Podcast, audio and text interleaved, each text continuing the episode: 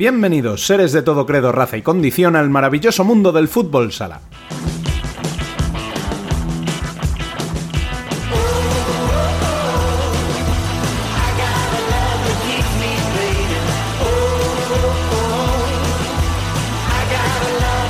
Entramos en una semana especial con la selección española viajando a Hungría, a la ciudad oriental de Debrecen, para pelear por la tercera Eurocopa en otras tantas ediciones. Por ello, tendremos un debate en femenino con invitado que nos desgranará las claves de ese España-Portugal que suena a final anticipada y en masculino analizaremos la caliente jornada 22 que nos dejó muchos nervios en la zona baja, la cual copará gran parte de nuestro debate.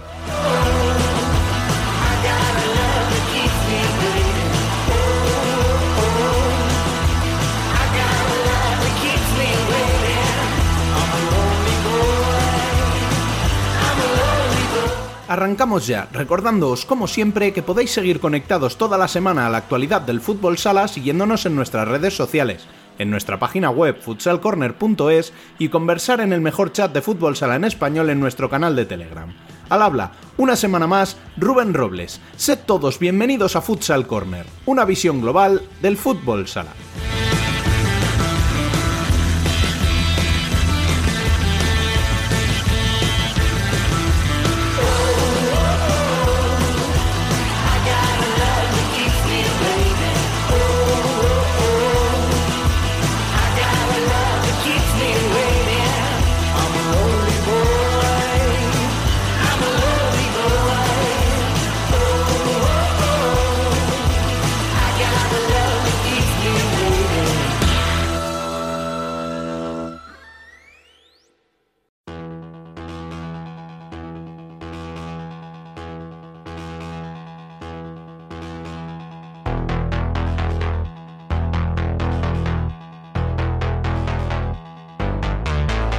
Las noticias.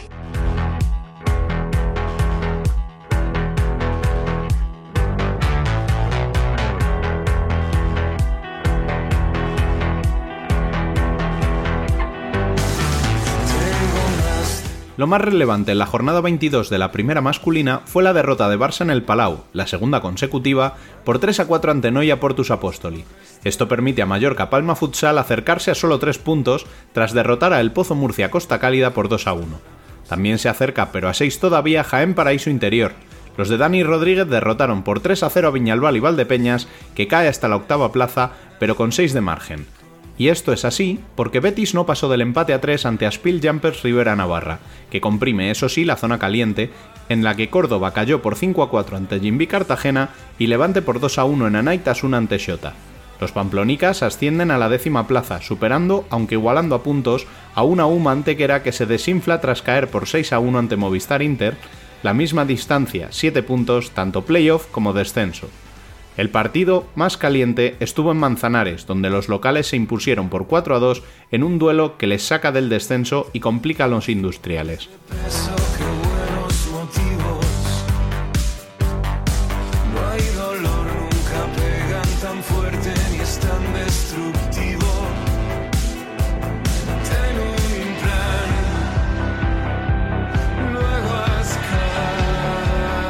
Recordemos que la semana pasada hubo un parón de selecciones que permitió a España certificar el primer puesto y el pase a la ronda élite clasificatoria para el Mundial de 2024 que parece se disputará finalmente en Marruecos. Lo hizo con solvencia y dos goleadas, en casa ante Chipre y como visitante en Moldavia.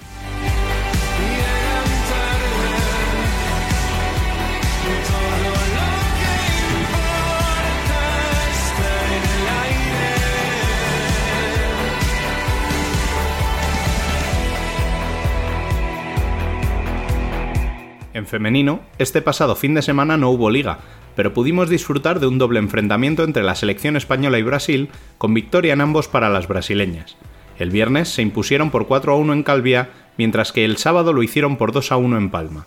Así, viaja una selección donde no obstante las peores noticias llegaron con forma de lesiones, Vanes Otelo ya no pudo jugar por lesión ninguno de los dos partidos, mientras que Irene Córdoba caía en el segundo y se desconoce en estos momentos si podrá jugar el europeo, ya que, aunque la lesión no parece de gravedad, las semifinales se disputarán este viernes.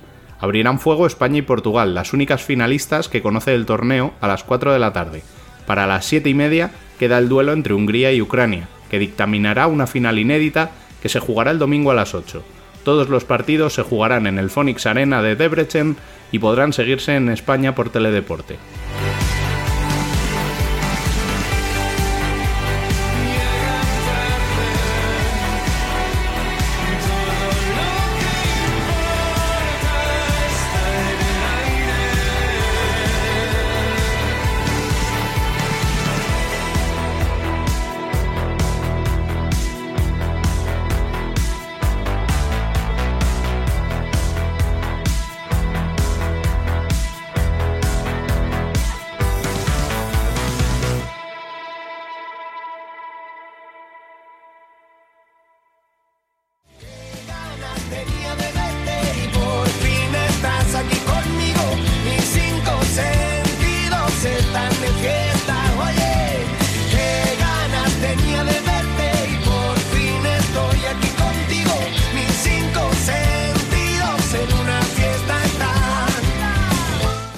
Debate.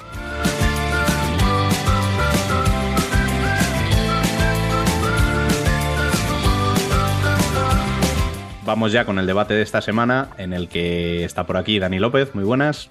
¿Qué pasa, compañeros? Y incorporamos también a Bielizco, muy buenas. Muy buenas, ¿cómo va? Bueno, vamos a repasar un poquito la jornada de este fin de semana. Ya entraremos en polémicas al final, ¿vale? De momento vamos a comentar simplemente lo que fueron los partidos. Y me gustaría empezar, si no os parece mal, por el que es para mí el resultado más sorprendente de la jornada, que es ese Barça 3, Noia 4. Asaltando Noia al Palau, ¿no, Piel?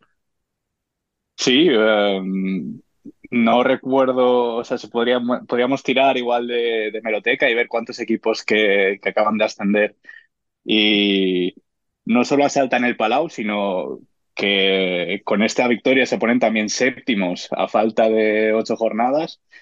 Y, creo que es un rival a tener en cuenta y viendo cómo se está partiendo la clasificación, mmm, no mucho, pero a lo mejor sí que algo tendrían que torcerse las cosas para no, no verlos en playoff.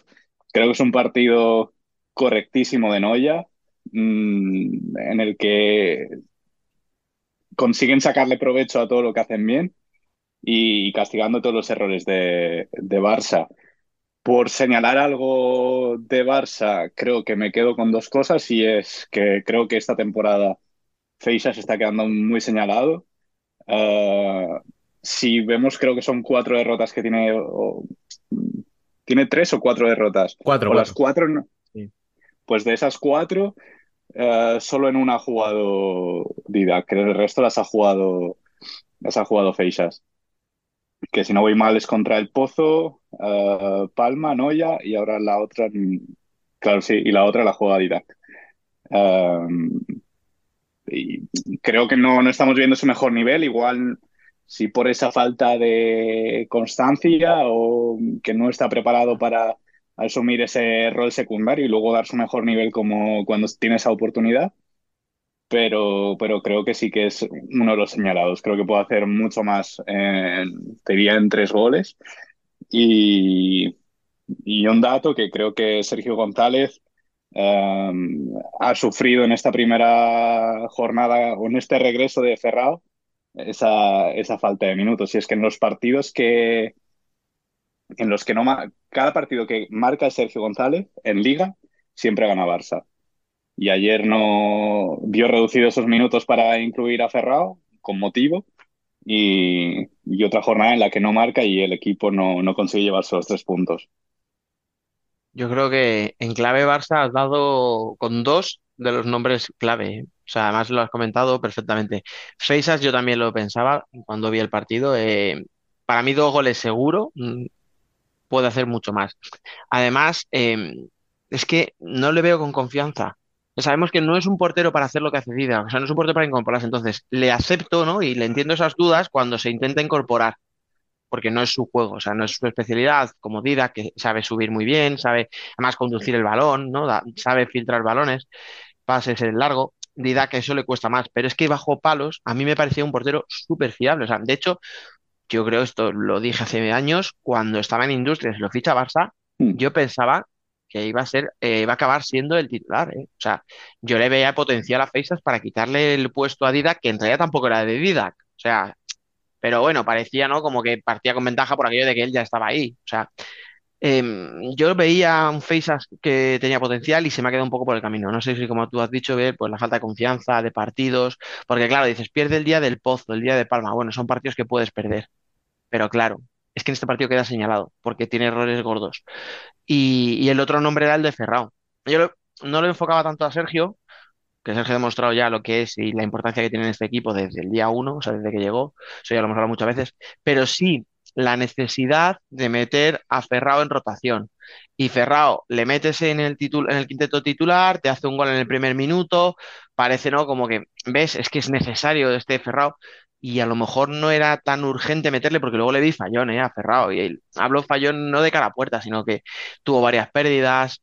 Bueno, no es, no es un tío que te lance una contra a una velocidad brutal, ¿no? Pero que le vi más lento de lo que suele estar. Entonces, yo creo que Velasco en esa necesidad, ¿no? De ir metiendo ya en, rotación a Ferrao y de adaptarle, creo más que lo decía, eh, creo que fue David Candela, se lo leí en Twitter. Sí que, esa necesidad de adaptar el sistema ¿no? a, a, a, cerrado, que como decías tú, pues es que como no le vas a meter, pero esa necesidad de meterle en un engranaje en el que estaba funcionando bien con otro sistema o con un pivot más de movilidad, porque al final Sergio no es pivot al uso, Adolfo cuando vaya arriba tampoco es un pivot al uso, o sea, son, son jugadores más que tienen tendencia a caer al ala, que les gusta jugar más de frente, ¿no? A la portería rival y tal, y no tanto de espaldas, pues yo creo que todo eso le penalizó a Barça. Dicho esto, con un Feisa regular y con un Ferrao recién salido de lesión, a Barça le tiene que dar para ganar a Noya en el Palau.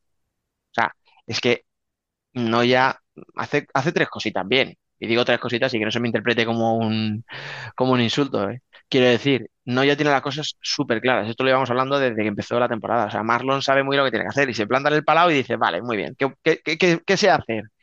Pues sé hacer incorporaciones con el portero, para intentar generar una superioridad, sé replegarme en 15 metros y salir a las contras, y de vez en cuando hace un poquito para arriba, y entonces se van a presionar y provocan pérdidas en campo rival. Entonces, esas tres cositas, contragolpes, una defensa cerrada y, con el portero jugador, eh, está sacando muchísimos puntos. De hecho, Noya es un equipo que saca mucho más como visitante que como local. Mm. Y yo creo que es porque le favorece el que no está en su casa y el no tener que llevar la iniciativa, el no tener que, bueno, pues voy al palau, me puedo replegar, nadie me va a criticar porque, me porque juegue atrás más encerrado, el rival no solo lo va a entender, sino que me lo va a comprar el discurso, o sea, es Barça, va a tener que ir arriba, sí o sí, y yo estoy muy a gusto ahí, y entonces le mató, le mató a base de, pérdidas, de robos. Luego, ¿verdad? Bueno, pues oye, para ganar el palo tienes que tener suerte. Y, hay momentos puntuales en los que no ya lo tiene, porque recuerdo una de Adolfo prácticamente a puerta vacía que le da el palo. Eh, hay otro gol de Noya que es un rebote ahí un poco raro y al final, bueno, pues lo consiguen. Bueno, tú lo has dicho, o sea, Noya séptimo, me parece que son seis puntos ya de ventaja para sobre el noveno. Con las jornadas que quedan, ¿Siete puntos? O no, siete jornadas, no. Siete puntos. Ah, siete puntos y ocho jornadas. 25 a 32. Vale. Sí, claro, estaba pensando que está, claro, está Valdepeña por detrás. Está octavo, que por cierto también podríamos hablar de Valdepeña luego. Ahora vamos, ahora vamos, no te preocupes. y de la rachita que lleva. Pero bueno, es eso, al final luego eh, decíamos un poco eso, ¿no? Y el juego de pivo, de Noya, que tiene dos tíos que son brutales. Y eso que Allison, no soy muy de Allison, o sea, me parece que es bastante lento y, bueno, le está haciendo el juego ese Marlon, ¿no? De ponerle en ataque, de, intentar protegerle un poco para que no se le vean las costuras cuando hay que ir para atrás. Le está saliendo bien. Y con Bruno Gómez es que es un pedazo de pivot, o sea, que está al nivel de los mejores ahora mismo. O sea, para mí está siendo de los más determinantes. Claro, pues cuando decía tres cositas, decía que no se me malinterprete eh, que tres cositas. O sea, ya que ya quisieran la mitad de los equipos de primera tener esas tres cositas tan claras y hacerlas también. Porque sobre todo es eso, es que las hacen muy bien.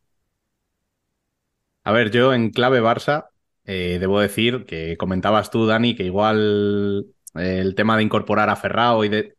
A ver, si hay alguien que puede permitirse el lujo de perder puntos por poner en forma a los jugadores importantes es Barça.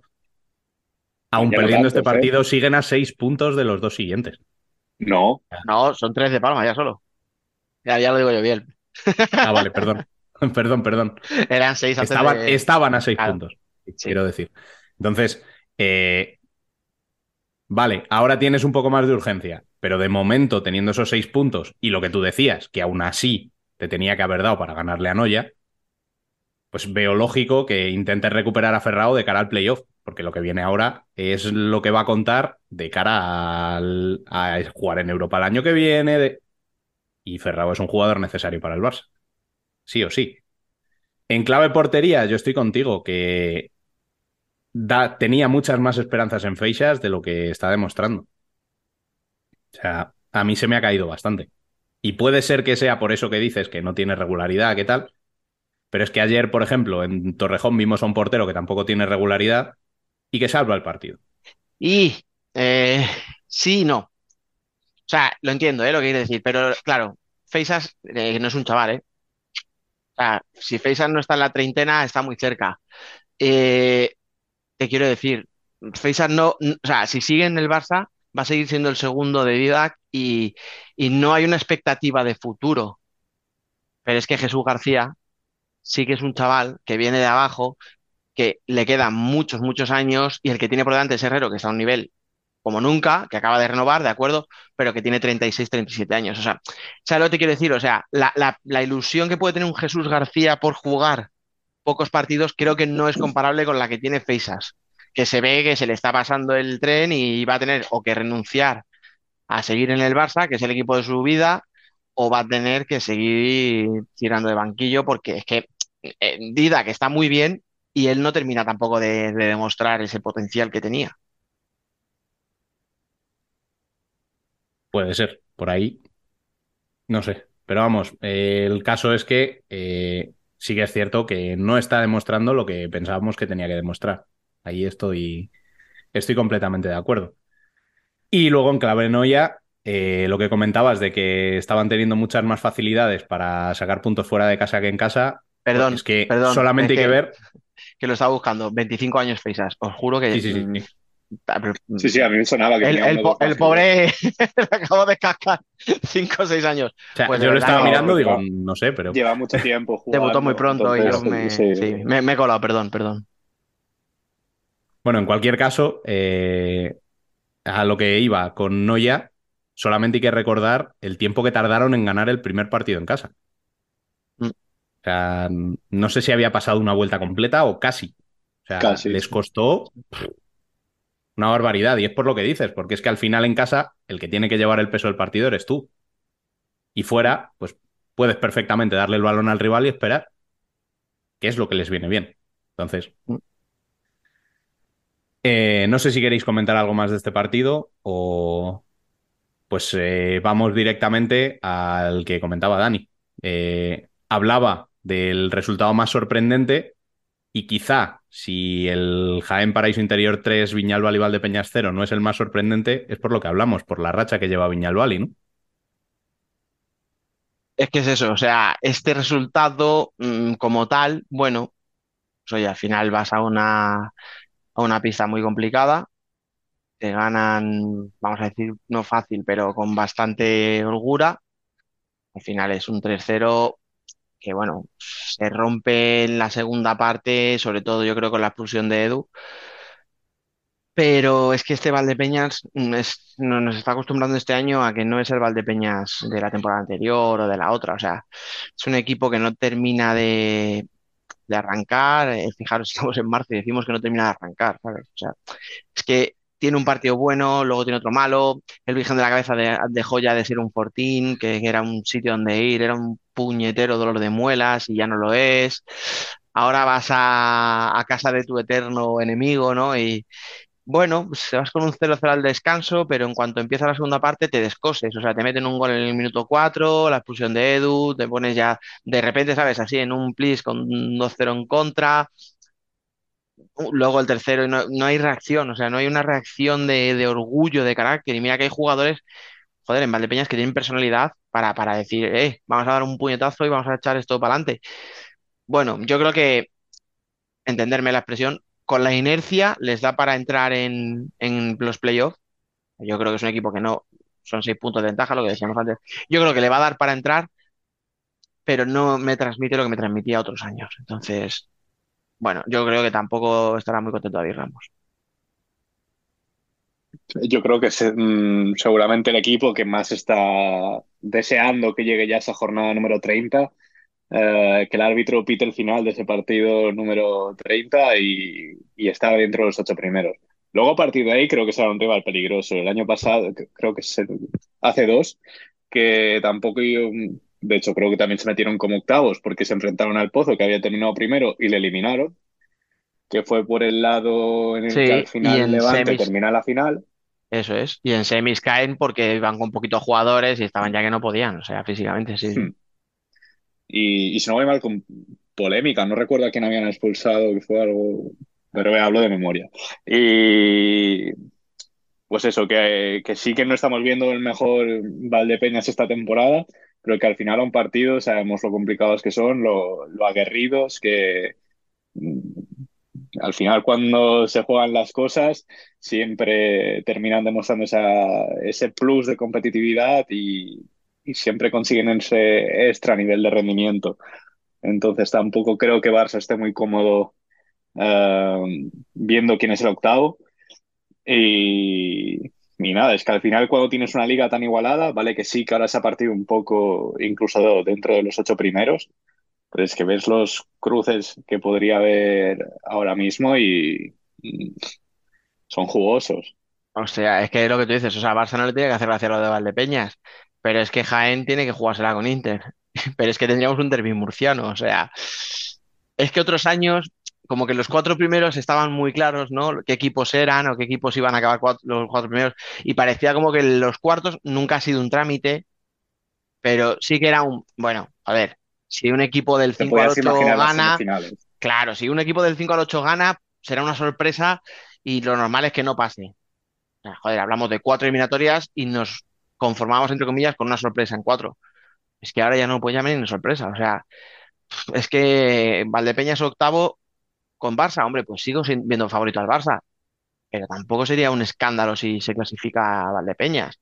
No ya, este no ya, niégale tú la posibilidad de clasificarse, o Inter como sexto, o sea, joder, es que son equipos que, que pueden, y estamos dando por hecho las cuatro primeras, porque al final parece que yo creo que hay menos Cartagena, que ahora mismo es quinta y tiene 40 puntos, está a dos del, cuarto puesto. Yo creo que del 5 al 8 más o menos ya está todo bastante decidido. O sea, yo por lo menos lo veo así. A ver, yo lo de Valdepeñas, el rival que le toque en cuartos, sea quien sea, si es el Barça, pues igual, eh, tiene que tener cuidado porque lo que hablaba Biel es que, y lo hemos visto, es que es un equipo que igual, mientras avanzan los playoffs, va teniendo problemas. Pero esa eliminatoria de cuartos eh, la van a luchar como si no hubiera un mañana, porque probablemente no lo hay. No, y además mm. recordar que después de creo que tres años, sí, tres temporadas en las que hemos tenido un playoff extraño, eh, este, año volvemos a incorporar esas, no sé si era una semana o casi dos de, descanso entre el final de liga y el mm. inicio de los playoffs, que sí que es algo que echábamos de menos, ese junio de, de playoff. Y, que al final, desde el último partido de temporada o de liga regular hasta, hasta ese primer enfrentamiento en playoff, pueden cambiar las dinámicas o pueden cambiar los planteamientos. Más, acordaros de un detalle, este año, que siempre hemos dicho, volvemos a cuartos y semis al mejor de tres, final al mejor de cinco, eso favorece en teoría, ¿no? Al equipo favorito, porque es verdad, coño, que para ganar tienes que dar dos veces la campanada. Pero si se juega en el formato mejor, peor, mejor, el de casa, que juega el primer partido en casa, mm. como le dé por perder, va a la cancha de su rival con todo en contra. Porque ya, ya o sea, claro, en esa hipótesis, eh, hostia, de repente. Vete, al Virgen de la Cabeza a jugar. Claro, a tener que remontar la Tener que ganar sí o sí. O el Pozo, vete al Palacio de los Deportes de Cartagena con 1-0 en contra y con la afición en contra tuya, pero, pero a machete. Entonces, o sea, e, el formato es el idóneo, o sea, para mí es el mejor, el de que juegues primero en casa y tal, pero como te salga mal se te vuelve en contra, o sea, cuidado. Mm. Bueno, y mm, para acabar con esta jornada, eh, la otra parte que queríamos comentar y que yo creo que debemos comentar es la lucha por el descenso, porque Manzanares parece que ha dado un paso de gigante si de verdad quiere mantener la categoría. ¿No, Dani? Es que, es que, o sea, cada punto, aquí sí que, literalmente cada punto, o sea, cada empatito, es un balón de oxígeno, ¿eh? Perdón por tirar de topicazo, pero, pero esto es, o sea, estar que te estés ahogando y, que te aflojen un poquito la presión en el cuello o decir, uff, ahora puedo coger aire. Es que, claro, o sea, es que la semana pasada mm, Córdoba subía, o sea, salía del descenso, Manzanares entraba, mm, encima Manzanares con toda la polémica que tuvo con el gol aquel de Inter, eh, o sea, perdón, con el no gol suyo, el gol de Inter no tuvo nada. Pero es que, claro, Rivera, o sea, de repente está abajo, bueno, va a ser todo muy, muy, muy agónico, muy agónico. Y claro, tú en tu casa, un partido contra un rival que sí que al final va a ser directo, como es Industrias, eh, es que si lo pierdes, te quedas en descenso y, se abre un, un hueco entre los tres últimos y el cuarto por abajo. Y esta victoria lo que te permite es salir del descenso, implicar a otro equipo más, eh, hacer que todo se compacte, aunque es verdad que hay un saltito ahí de tres puntos, pero realmente es que no es nada porque va, va a haber muchísimos enfrentamientos directos. Eh, entonces, Manzanares necesitaba los puntos sí o sí. Manzanares eh, este año en casa había perdido un poco esa magia, ¿no? O sea, no sé si porque el primer año con el tema del ascenso la gente estaba más ilusionada, si es porque al final, eh, obviamente, el nivel sube, ¿no? Pero pues, el nivel sube el tuyo y también sube el nivel de los rivales. No sé qué le había pasado a Manzanares en casa, que había perdido un poquito esa magia. Y bueno, pues oye, con mucho sacrificio, eh, con mucha polémica, que como has dicho, voy a intentar no entrar todavía, con, con goles en los últimos segundos, pues eso, o sea, es que aquí el que quiera permanecer en primera va a tener que sudar sangre. No, yo no, no me atrevo tampoco a hacer muchos, mm, muchas predicciones, sobre todo con los dos duelos que tenemos la semana que, bueno, la semana que viene no, las dos próximas jornadas. Um, sí que esa parte de la clasificación no, no solo no termina de romperse, sino que parece que jornada tras jornada estamos añadiendo un equipo que podría estar en, en esas posiciones bajas y sobre todo después de, esta, de estos resultados en los que Manzanares mmm, le gana a Industrias y, y, al final se coloca a un punto de Industrias, y, pero tampoco está demasiado lejos de, de Córdoba y de Levante. Entonces creo que creo que todo que, que, falta mucho para decidir aún a ver qué, qué va a pasar con esas dos posiciones de, de descenso. Pues Sócrates, ¿no? El que dijo lo de solo sé que no sé nada, o sea, eh, no, no, perdón por ponerme sí filosófico, sé. pero yo solo sé que es imposible saber qué va a pasar, o sea, eh, es que tú lo has dicho, o sea, es que con los dos próximos partidos, ahí sí se puede abrir una, una brecha que ya sea insalvable, porque si Manzanares le da por ganar primero a, sí, sí. no sé si es primero Córdoba y luego Levante. Córdoba, sí. Sí, no, la semana que viene con Córdoba y a, la, y a la otra con Levante. Claro, es que si gana esos dos partidos, eh, se va a ir a 7, 8 puntos. Venga, vale, ok. Primero tiene que ganar Manzanares tres partidos seguidos, que me parece que no lo ha hecho en todo el año. Bueno, no me lo parece. O sea, lleva cinco victorias en toda la liga. Seguro que no lleva una racha de tres victorias consecutivas. Eh, primero tendría que darse esa hipótesis que ya es complicada, pero es que al Manzanares a lo mejor le basta con los empates. Y si algo tenía el Manzanares del año pasado, es que empataba mucho. Y ahora mismo esos empates contra los de abajo, bueno, o sea, ojalá si para ellos lo mejor sería ganarles, meter distancia, pero si no, no lo pierdas. Porque van a pasar, van a, vas a tener una jornada menos y la misma distancia, ¿sabes? Pero ¿quién te dice que en eso que Manzanares va ganando no hay un Industrias, un Rivera que va perdiendo? No es que además Córdoba tiene que enfrentarse a Industrias, a la UMA, que igual sí que es mm, el más raro o el menos esperado para estar allí abajo, y a Rivera. Vale, que luego también tiene que enfrentarse. A... No, mentira, y a Levante también. Eh, luego también tendría que enfrentarse al Pozo, Valdepeñas eh, y Inter, que no son rivales de su liga y que estos tres equipos están jugando, pues a lo mejor una posición uh, en la clasificación que puede determinar el factor cancha en el playoff. Uh, pero es que es imposible hacer ninguna predicción y más con las sorpresas que hemos tenido. tampoco yo esperaba que Levante le ganara a Betis hace dos o tres jornadas y ahí lo tenemos y al final fue esa victoria la que ha conseguido que Levante de alguna manera se, se reenganche o que, o que todavía tengan esperanzas para, mm, para lograr un milagro. Es que esta semana era, lo de Levante era otra mm. victoria clave, o sea, por lo que decimos, porque si hubiera ganado allí en Anaita, eh, se hubiera quedado a dos puntos de Sota, claro, o sea, te quedas a solo dos de Sota, te quedas a solo uno de la salvación, y sin embargo te vuelves a ver colista, te ves como ya a Sota le has, le has metido un balón de oxígeno, pero vamos, eh, vuelvo a repetirlo, son siete ya sobre el descenso, ¿eh? lo de Sota. Eh, te vas a cuatro puntos y los dos que tienes por encima la jornada que viene se enfrentan, con lo cual uno de los dos va a sumar puntos. Claro, o sea, lo que pasa que Levante, pues bueno, volvió a hacer otro partido de Levante. O sea, al final Sota no tiene gol, pues te hace dos, bueno, pues si no eres capaz de hacerle más que uno y de aquella manera, pues, pues es que no, no, o sea, no puedes ir así, o sea, no puedes ir así.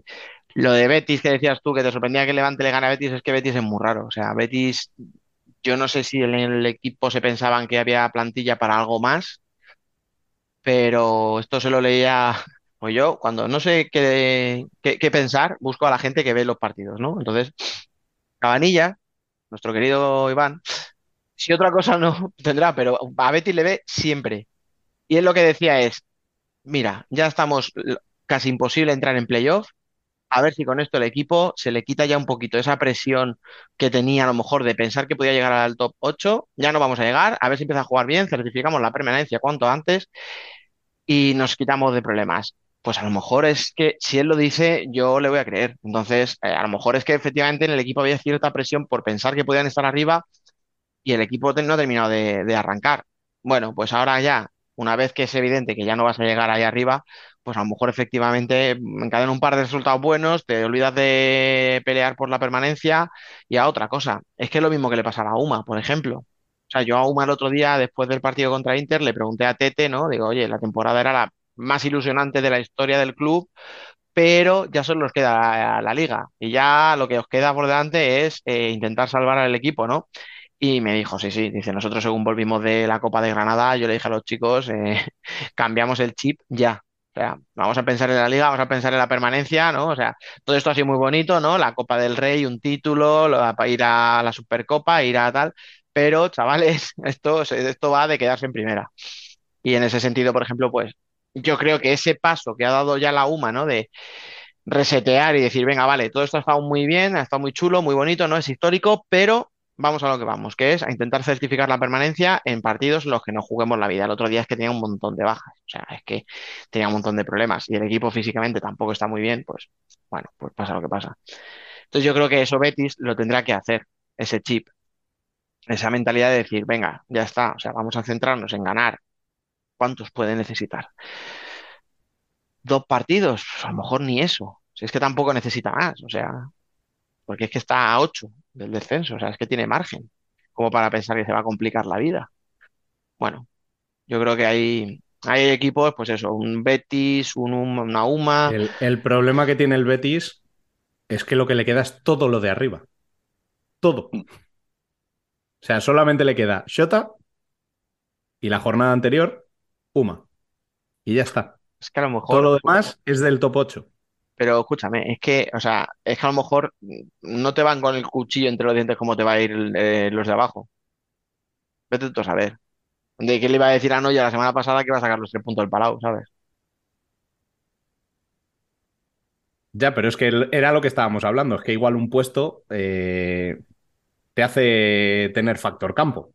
O te hace o sea, es que los de arriba tampoco se van a despistar, mm. porque no pueden. Pues está todo muy apretado. Entonces, ahora mismo para Betis es una situación muy complicada. Si son capaces de sumar puntos contra esa gente, se van a volver a ver ahí en la pelea, porque mm, mm. se van a acercar, sí o sí. Y sí que es cierto que, bueno, un par de victorias en esos partidos, pues lógicamente ya certifican, yo creo, la salvación. No les va a hacer falta mucho más, pero que se pueden encontrar las dos últimas jornadas si no pasa nada, si pasa algo raro por abajo sobre todo, o sea, que Levante espabile, que Córdoba espabile, que se pueden encontrar cerca del descenso. Es que, que digamos esto de Betis sí que podía llegar a ser previsible. O sea, que a falta de dos, dos a de ocho jornadas dijeras, bueno, con un par de victorias ya te salvas, podíamos esperarlo. Lo que no podíamos a lo mejor esperarlo era de Sota o de Uma. O sea, para mí eran dos equipos que si en septiembre me decís, bueno, mira, jo- jornada 22 y con seis puntitos más estáis ya salvados matemáticamente. Hostia, dile tú a Imanol o, o dile tú a Tete si no te lo hubieran firmado. pero lo firman Ma- con sangre, vamos. es que, o sea, la, la sorpresa es esa, lo que no es normal es que esté Levante hundido o Córdoba hundido en la clasificación. Bueno, y en esta lucha por el descenso, eh, hemos comentado un poquito ya por encima el, el Levante Shota, pero sí que me gustaría entrar un poquito más en detalle en ese Jimby Córdoba. Biel, cuéntanos un poquito. Bueno, pues eh, creo que es un partido que hice mucho de los dos equipos. De, de Jimby sí que ahora está en esta dinámica positiva, que al final está, si no voy mal, creo que a dos puntos del Pozo, eh, que es el cuarto. Entonces, mm, han reducido esa ventaja que había con los cuatro primeros y parece que están ahí. Y, y han llegado a ponerse, si no voy mal, 5-1 en el partido y al final, em, hasta que Córdoba no saca portero jugador, no, no consiguen dar ese, ese cambio de imagen, y, pero se llegan a poner 5-4. O sea, también hice mucho de Jimmy encajar ese parcial de ese par- 0-3 para... Y si no voy mal, el 5-4 lo han metido en el minuto 37. O sea, que eh, Sí, sí, y que creo que a tiempo. falta de, de 30 segundos, eh, Raúl Jerez eh, hace dos paradas que son las que salvan el partido. Entonces estamos viendo como Córdoba realmente sí que es de lo, o sea, es el penúltimo clasificado, pero yo no recuerdo en cuántos programas hemos dicho que, que sí, que han perdido, pero que han podido ganar o han podido empatar el encuentro y al final no lo consiguen o no les falta ese extra, que creo que ese extra es lo que encajan ah, esa fragilidad defensiva de, de goles incomprensibles y, y de Jimby un poco igual, o sea, lo vimos también en la Copa de España, o sea, mm, vemos un potencial, perdón, un potencial ofensivo bestial, pero pero que no, no terminan de cerrar los partidos. Y al final, un partido tonto que tenías 5-1, al final tienes que sufrir para, para llevártelo. Entonces, mmm, vemos cómo sí que hay, digamos, equipos muy distintos, como podrían ser a Barça, Palma y Jaén, incluso añadiría a lo mejor a Pozo, de a nivel competitivo, de esa al final es lo que refleja la clasificación, pero que Jimby realmente es el quinto, pero que por méritos a nivel ofensivo, a lo mejor incluso podría arrebatarle esa posición al Pozo, porque también ha tenido una mala racha, o tuvo una mala, una mala racha bastante importante, sobre todo en septiembre, pero que realmente a lo mejor se ha llevado partidos que si el rival hubiera sido un poco más serio o hubiera terminado de materializar las ocasiones, no, no los tendría. O sea, un equipo que incluso podríamos hacer el resumen con Jimmy Córdoba, que son dos equipos que, que les falta ese casi, por decirlo. A Jimby para ser un equipo más fiable que esté entre los cuatro primeros y a Córdoba para no estar en descenso. Obviamente no son de la misma liga, pero sí que son equipos que parecen estar cerca de, a lo mejor, de sus aspiraciones o de sus objetivos, pero que realmente no terminan de, de despegarlos. Mm, tienen ciertos símiles, sí, sí, lo que tú dices. O sea, obviamente hay 11 posiciones o 10 posiciones entre uno y otro, pero sí, sí, sí, o sea, los dos tienen esas desconexiones, son dos equipos que encajan gol con, con relativa facilidad, entonces, joder, Córdoba es el octavo equipo más goleador de primera. O sea, en goles anotados es un- sería equipo de playoff. Saura es el pichichi de la competición. Ostras, es que el problema de, de Cartagena, o sea, de- perdón, de, de Córdoba, es que atrás conceden mucho. Es que les cuesta muchísimo sacar el balón, tienen muchos fallos, eh, encajan goles con facilidad en, jugadas a balón parado, eh, tienen eso, esas desconexiones que decías tú, claro. Cartagena es un equipo más hecho, es una plantilla más estable y esas desconexiones hacen que un partido que tenías fácil con el 5-1 se te complique y puedas quedarte sin dos puntos pero esas desconexiones en Córdoba, donde la plantilla es buena, porque no es una plantilla tan, tan, tan mala, pero no, no le da, no le da. Entonces encaja muchísimo, tiene momentos en los que se va del partido o entra frío. O sea, en, el, partido de esta semana eh, ha entrado frío, recibe un gol en el primer minuto, luego le cuesta, ¿no? Le falta esa sangre, a lo mejor, esa eh, ira por ello, tal, y cuando se quiere dar cuenta ya, ya está goleado. Y ahí pues saca el carácter, saca no sé qué. Y bueno, pues al final se acerca, pero lo que tú dices, se acerca, se acerca, pero no llega yo creo que si sacamos cortes de otros programas, la frase de Córdoba se acerca pero no llega, la, hubiéramos, la hemos repetido 50 veces. Ese es el problema. Así es. o los primeros que se me vienen a la cabeza, te diría el partido de hoy, que sí que tampoco me hubiera parecido raro que hubieran empatado contra Jaén igual. De hecho, creo que termina el partido, no sé si 5-4 o 4-3. Y contra Palma igual. Y Jaén y Palma fueron dos partidos de dos jornadas consecutivas, o sea que eso os podría haber llevado perfectamente. Entonces... Mm, tiene, derrotas, o sea, mira, estoy mirando ahora mismo su, calendario. Empieza la primera jornada perdiendo por la mínima con Noya. Y a partir de ahí es que tiene, o sea, tiene partidos buenos, los que gana con claridad, pero a partir de la jornada 7 se viene abajo. O sea, Córdoba había sacado un empate con Jaén, otro empate con Betis, gana en Pamplona, le gana a Manzanares fuera y gana a Inter en casa, se va a pista de a Santa Coloma y empata. O sea, fijaros que 10 primeras jornadas. Que he sacado muchos puntos, pero a partir de ahí el equipo se ha hundido.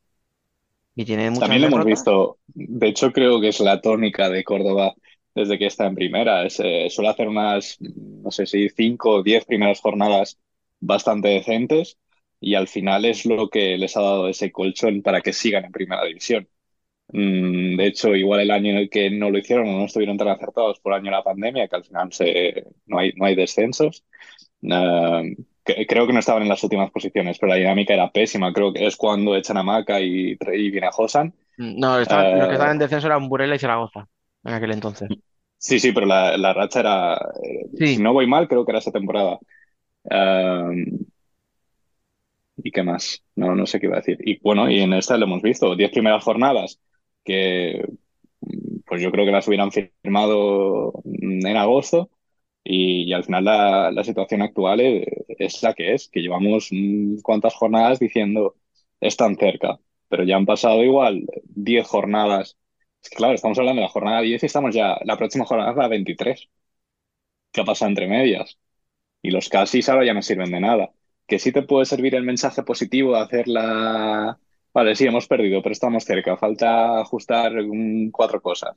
Pero es que si jornada tras jornada son esas cuatro cosas las que te impiden sumar, el problema eh, es, es, es que yo creo que ahí está la clave. Es que mm, si la cosa sigue igual jornada tras jornada y sabes qué es lo que tienes que corregir, pero no lo corriges, vas a seguir en las mismas.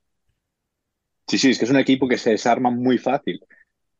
Yo he leído comentarios ya no sé si con cierta malicia o no, pero hablabas tú precisamente de Maca y decían, con estos resultados y mejores, a Maca se le echó. No, yo creo que el día que lo comentamos fue el día que, mm. nos abandonaste. Ah, Vaya, tenía que salir. O sea, no, vale con dejar la puya al final ¿no? del programa. y, y era eso, no, no me acuerdo, que, creo que Rafa Renero, que hace tiempo que no, no, lo tenemos por aquí, comentó que, que, esta temporada estaba firmando peores números que, en la temporada en la que se destituye a Maca. Al final. la diferencia eh, de plantilla. Sí, claro, claro. Que aquello era una plantilla de cordobeses que venían la mayoría de segunda B. O sea, efectivamente. Ese, detalle es importante. Es que estamos hablando, eh, que os decíamos eso, ese poquito de Córdoba, es que son cinco derrotas en los últimos seis partidos por la mínima. Es que algo está fallando cuando esos cinco partidos, todos, te sale cruz. Porque hay días en los que te remontan. Eh, el día de Cartagena ahora es que tú del 5-1 consigues llegar al 5-4, pero te quedas justo ahí. O sea, sea por A o por B, al final siempre te quedas a un gol. Y algo está fallando para que tengas que ir a marcadores tan altos. O sea, si es que yo creo que lo que ya lo hemos hablado. O sea, si Córdoba cerrara un poco su portería, no tendría problemas para salvarse. El problema es que encaja cinco goles de media por partido y, no hay equipo que sostenga eso. Bueno, Eh, nos quedarían solo dos partidos por comentar. El primero de ellos, de buen recuerdo para ti, Noviel. Ese Palma, ese Palma 2, el Pozo 1. Sí, yo creo que era una jornada clave, sobre todo porque al final te enfrentabas a un El Pozo que venía en racha, si no voy mal, creo que desde diciembre no perdían en, liga.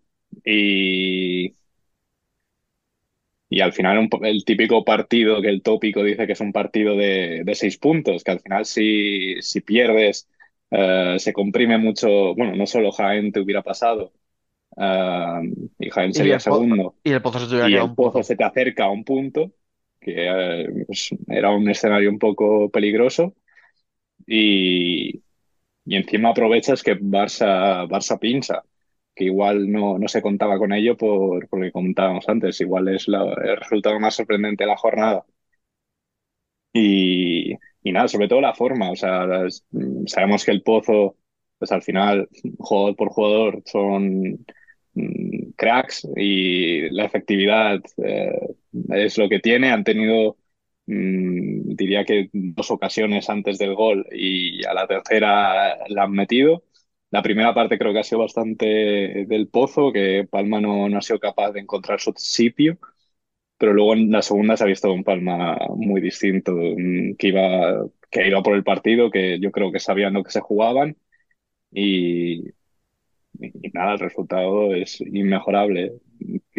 Lo, lo he puesto por, por Twitter, pero no, nadie ha conseguido ganar uh, desde el 20, no sé si era 22 o 23 de abril del año pasado, cuando Industrial ganó, si no voy mal, 2 a 7 o algo así, una derrota bastante dura el año pasado, y de momento la uh, Somos es inexpugnable. Salvo, salvo que seas Brasil. Pero bueno, esa es otra historia que hablaremos ahora dentro de un rato. También puedo venir, ¿eh? si me queréis, porque madre mía. anda, anda que te apuntas a partidos malos, ¿eh, cabrón? bueno, y el otro de los partidos que nos quedaba por comentar es el que vivimos tú y yo en Torrejón, ¿no, Dani? Bueno, pues ya le ha cogido el punto Inter a la UMA. Mm, al final, Luma, hablaba un poco de ellos antes, llevan un año y medio, o sea, la segunda vuelta del año pasado con la Copa del Rey y sobre todo que no se nos olvide consiguiendo el ascenso, porque la Copa del Rey es muy bonita, pero, pero el ascenso era lo más importante en ese club. Eh, están teniendo muchos problemas. Este, este partido en Torrejón llegaban con muchas bajas. Es verdad que intentan bien, pero claro, si eres Inter eh, no, y juegas en tu casa, no puedes poner excusas. Es verdad que yo me ponía a contar y decías, joder, que te sale un quinteto para competir. O sea, te salen, están de baja Raya, Carlao, que son tus dos cierres, está Luquitas Trípodi, que me parece que es un jugón. Encima también pierdes a Pola. O sea, es que perfectamente podrían ser los cuatro jugadores Lazarevich. Lazarevich, son cinco bajas, ¿eh? O sea, estamos hablando de que los cuatro que os he dicho los primeros pueden ser los que podrían perfectamente sacarlos en una defensa de, de portero jugador. O sea, entonces, claro, fíjate si es importante cuando la UMA encima hace un 5 para 4 muy bueno. Yo el partido de Torrejón, yo decía, bueno, ahora es cuando la UMA con el 4-1, el 5-1, mete dos o tres goles jugando de 5 y esto se complica en la vida y bueno, pues por una vez el gafe me salió a, mí favorable. Pero bueno, ya fuera bromas, eh, claro, las bajas de Inter eran muy gordas, eran muchas, pero al final es, Inter, o sea, y tiene una plantilla llena de internacionales. La UMA, si le quitas en, invierno a Pablo Ramírez, le quitas uno de sus dos pivots, el otro es Cobarro y se te lesiona justo antes de viajar, ¿qué pasa? Pues que tienes que acabar jugando con Pope reconvertido de pivot porque no tienes otra cosa y porque Tete sabe que necesita ese juego de pivot y dice, pues voy a buscar un jugador fuerte que me pueda aportar, ¿no? Algo de espaldas, tal. Bueno, pero no es pivot, entonces pues se nota. Eh, luego había jugadores como Burrito que jugó muy pocos minutos y es que se le veía que estaba cansado. Nos dijo en rueda de prensa que es que Pablo Ramírez venía de estar lesionado, que le forzaron porque no había más remedio, porque le faltaban jugadores y... ¿Qué he dicho? Ramírez otra vez, perdón. Pablo mm. Ordóñez. Sí, quiere decir eh, Pablo Ordóñez. Eh, entonces, claro, Chispi se te lesiona otra vez en la primera parte. Entonces, es que tenía tantas cosas en contra de la UMA que no me sale eh, decir que hicieron mal partido, porque es que encima no lo hicieron. O sea, la primera parte vuelven a hacer esa de salir de cinco en los últimos dos minutos de la primera parte. Yo no sé cuántos partidos este año habrán metido gol así, porque es que lo hacen mucho y siempre, siempre les sale. Y luego en la segunda parte, al final es que son errores propios, pero errores que vienen pues forzados, pues porque Inter te aprieta, te presiona, te, te fuerza y el equipo físicamente no le daba para más a la UMA. Inter hizo lo que tenía que hacer, lo hizo bien, por una vez no se descosió en los últimos minutos, no tuvo esos problemas que venía arrastrando prácticamente toda la temporada, ¿no? Que lo que os decía antes, ¿no? Que parece que cuando el partido está acabando se ponen nerviosos como si fueran chavalillos que están debutando en primera y no tíos que son 50 veces internacional, algunos. Pero bueno, eh, es verdad que, que lo hizo muy bien, supo cerrar el partido cuando tenía que cerrarlo y ganar vamos a decir, con solvencia, con claridad, que yo creo que para la moral del equipo es muy importante al final. Bueno, y tras repasar la jornada, lo que nos queda es quizá un poquito menos agradable, eh, porque hemos tenido bastante polémica esta jornada, así que Dani, cuéntanos un poquito qué ha pasado ahí, por favor. Vale, primero os cuento la jugada tal cual, porque eh, y aquí va el primer palo de esta parte. Eh, como hay mucha gente que ha criticado, voy a decir que ha criticado, sin decir el qué, como hay mucha gente que ha criticado sin ver la jugada, vamos a dar un contexto, ¿vale? La jugada es eh, contragolpe de, Industrias, balón al segundo palo, Víctor Ramos se tira al suelo para intentar llegar, no llega, el balón sale por la línea de fondo, pero eh, al tirarse se le queda la pierna un poco atrás no sé si porque se engancha con el suelo de, la, de, la, pista o qué, se le queda un poco atrás. Bueno, pues se puede haber hecho ahí un esguince o lo que sea. El caso es que el jugador se cae, evidentemente se queja. Antonio Navarro coge el balón, saca rápidamente y en, ese, en esa jugada que no sé si calificar de contragolpe, porque en realidad los otros tres jugadores de Industrias sí que han bajado, eh, balón al segundo palo y Cortés hace el gol del empate para Manzanares. ¿Vale? Eso es lo que ocurre. Desde industrias se quejan de, oye, que hay un tío en el suelo y no, o sea, teníamos que haber parado el juego. Luego Jawalu en la rueda de prensa estalla porque dice que se le ha llamado de todo. Antes, Uri Santos es expulsado cuando protesta o reprocha al jugador de Manzanares por, por haber marcado, o sea, por haber, por no haber tirado el balón fuera. Sí. sí.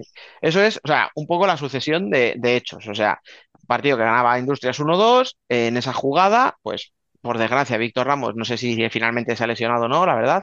Lo siento, en este momento no, tengo esa información. Pero con el jugador en el suelo, fuera de la pista, Manzanares saca rápido, hace una jugada y empata dos. Lo que dices tú bien. Luego viene la tarjeta roja a Uri Santos y luego viene lo de Juanlu en rueda de prensa. Eh, hay mucho que analizar bien. Empieza tú si quieres, así cojo aire. Mm, es que no sé, hay tanto por decir. Yo creo que Uh,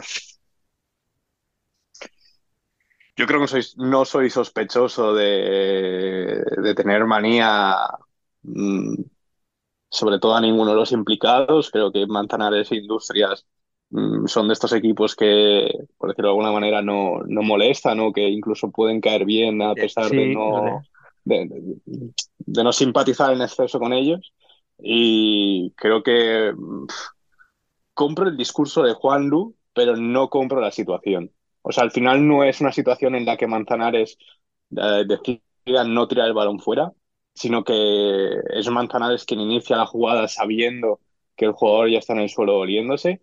Y además, mm, si cogemos el discurso de Juan dice que eh, hay algunos que se aprovechan de la pillería y del falso fair play. Eh, yo eso lo puedo comprar cuando es una jugada en la que hay un piscinazo, pero cuando un jugador se hace daño intentando rematar, porque sin oposición, porque no hay ningún jugador de Manzanares cerca, simplemente se, se, lesiona pues torciéndose el tobillo o la rodilla él solo. Entonces, no.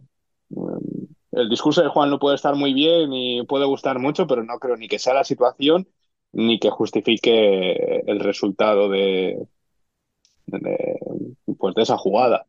Mm, creo que hay muchos nervios en Manzanares, lo hemos visto durante toda la temporada, con comunicados eh, de prensa. Recuerdo el partido, creo que es contra Valdepeñas, la semana pasada contra Inter, incluso llegándolo a entender por la, cómo sea la situación, que al final parece que es Pato entrando en pista quien rearbitra la jugada.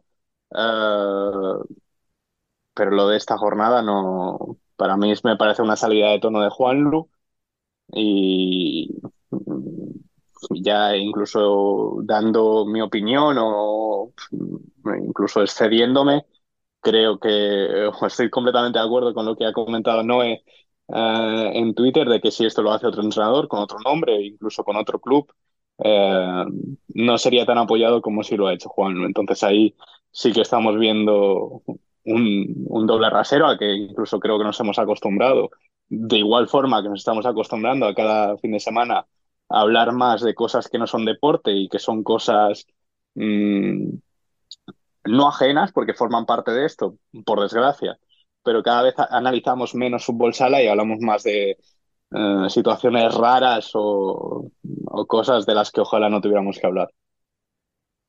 Mira, yo no sabía por dónde enfocar este tema porque hay, como tú has dicho, muchas cosas que analizar y muchos palos que tocar. Pero según estabas hablando, me he dado cuenta de una cosa y lo que voy a decir es bastante impopular y puede que me caigan muchas hostias, pero me da igual. Eh, todo lo que ha pasado, ¿vale? No, todo no, todo no, venga, va. Pero la mayoría de todo lo malo que está pasando con esto es culpa de los aficionados, es culpa nuestra. Somos nosotros los que estamos incendiando, somos nosotros los que le echamos gasolina al fuego y somos nosotros los que estamos metiendo mierda constantemente. Porque eh, Industrias y Manzanares se están jugando la vida deportivamente. Puede que incluso institucionalmente, como en el caso de, Manzanares. Manzanares ha conseguido que su ayuntamiento ponga muchísima pasta para tener un pabellón a la altura de un equipo de primera división. Que luego ese equipo tenga que estrenar ese pabellón en segunda, puede ser una hostia de la que no se repongan. Y entiendo los nervios y entiendo la presión que tienen. Industrias es un equipo histórico, lleva muchísimos años en primera, que sabe lo que es caer a segunda y lo que cuesta volver. Entonces, entiendo los nervios de los dos equipos. Entiendo a Antonio Navarro que ve al jugador en el suelo y lo que piensa, porque yo lo pensaría igual, es, hostia, voy a sacar rápido, porque pensando a lo mejor que ese tío se va a levantar justo después, pero ahora le pillo descolocado, va a sacar rápido y generamos superioridad. Puedo entender el cabreo de Uri Santos, que se lleva una roja por reclamar, cuando el árbitro tiene que tener un poquito de sangre fría y decir, vale, ¿cómo no va a estar caliente este tío si le acaban de meter el gol del empate con un compañero suyo en el suelo, retorciéndose de dolor? Pero no, el árbitro coge y va por la vía fácil que es la roja. Que me da igual que sea una roja, que es que ha dicho un insulto, que te ha llamado tal y que esté justificadísimo. Es que me da igual. O sea, mm, hazte el sordo, tío, no lo escuches. O sea, yo entiendo a Juan Lu cuando en rueda de prensa dice lo que dice porque se está jugando la vida y puede que hasta el puesto. Estamos hablando de tu sueldo, ¿vale? Estamos hablando de, de lo que vives. O sea, yo toda esta gente lo puedo entender. Lo que no puedo entender es lo que hacemos nosotros en las redes sociales por eso, porque tú lo has dicho bien. Y yo, sabéis que yo he sido muy crítico. Y tú lo has dicho sin nombres, pero yo voy a dar nombres. Si Javi Rodríguez sale después de un partido del Pozo diciendo lo que ha dicho Juan Lu, le caen hostias para aburrir. Y yo le habría dado igual. Antideportivo, eres un sucio, no tienes vergüenza, bla, bla, bla, bla, bla. Pero lo que no puede ser ese doble rasero de a Juan Lu le aplaudimos y a otros no les aplaudimos. Insisto, o sea, y no seré yo dudoso de defender a tíos como Javi o a quien sea, ¿vale? He dicho ese por, por uno al que este año he sido muy crítico con él, ¿vale? Pero no porque esté focalizándolo en él. Eh, entonces, yo a los protagonistas entiendo el cabreo de un lado, entiendo los cabreos del otro, etcétera. El problema es que eh, eh, se ha incendiado una situación y mucha gente no tiene ni idea de lo que ha pasado he visto muchísimos comentarios aplaudiendo a Juanlu. Eso es, el balón no se tira fuera hasta que no se pare la jugada, o sea, hasta que el balón no salga de banda no se para el juego. Pero si el balón estaba fuera, el jugador también.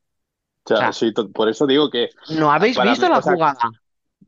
Sí, pero igualmente con Juanlu, que puedo comprar su discurso, pero es que la situación no es esa exactamente. Claro, porque dice, yo no voy a tirar el balón fuera, si no tienes que tirarlo. El balón ya estaba es fuera. Que tienes que respetar que esté fuera. Que obviamente ahí también entra el error de los árbitros, pero es que podríamos abrir una sección eh, después del debate para comentar jornada tras jornada los errores garrafales y decisivos de los árbitros en jornada, o sea, jornada tras jornada. Porque mínimo uno de ellos por jornada los tenemos siendo protagonistas. ¿Sabes qué pasa? Y volvemos a lo mismo de siempre. No hay dinero para un bar decente. Mm. Ya, que ya ves tú esta jugada si no es fácil de ver, o sea, lo que ha pasado. Pero es que, de verdad, o sea, eh, insisto, o sea, Juanlu lleva muchos años diciendo efectivamente que él no va a tirar el balón fuera.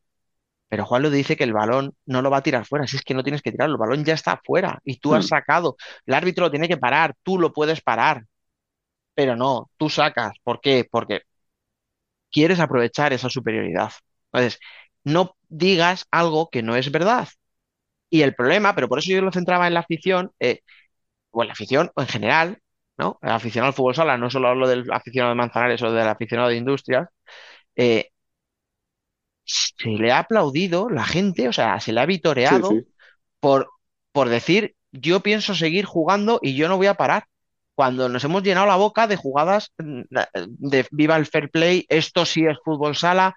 Fíjate, joder, yo recuerdo que se le sigue preguntando a gente, tío, como pirata, por algo que hizo hace tres años en segunda, cuando tenía una ocasión de gol y la tiró fuera porque había un, un rival en el suelo. Entonces, ¿cómo podemos aplaudir hace tres años eso y seguir aplaudiéndolo a día de hoy y a la vez decirle, chapó, Juanlu, porque tú has dicho esto, tío? O sea, o lo mismo, o luego aplaudir o um, disfrutar de jugadores que sí, que mm, jugadores cancheros, por decirlo de alguna manera, los Rafa Rato, los Taborda, los Mitchell.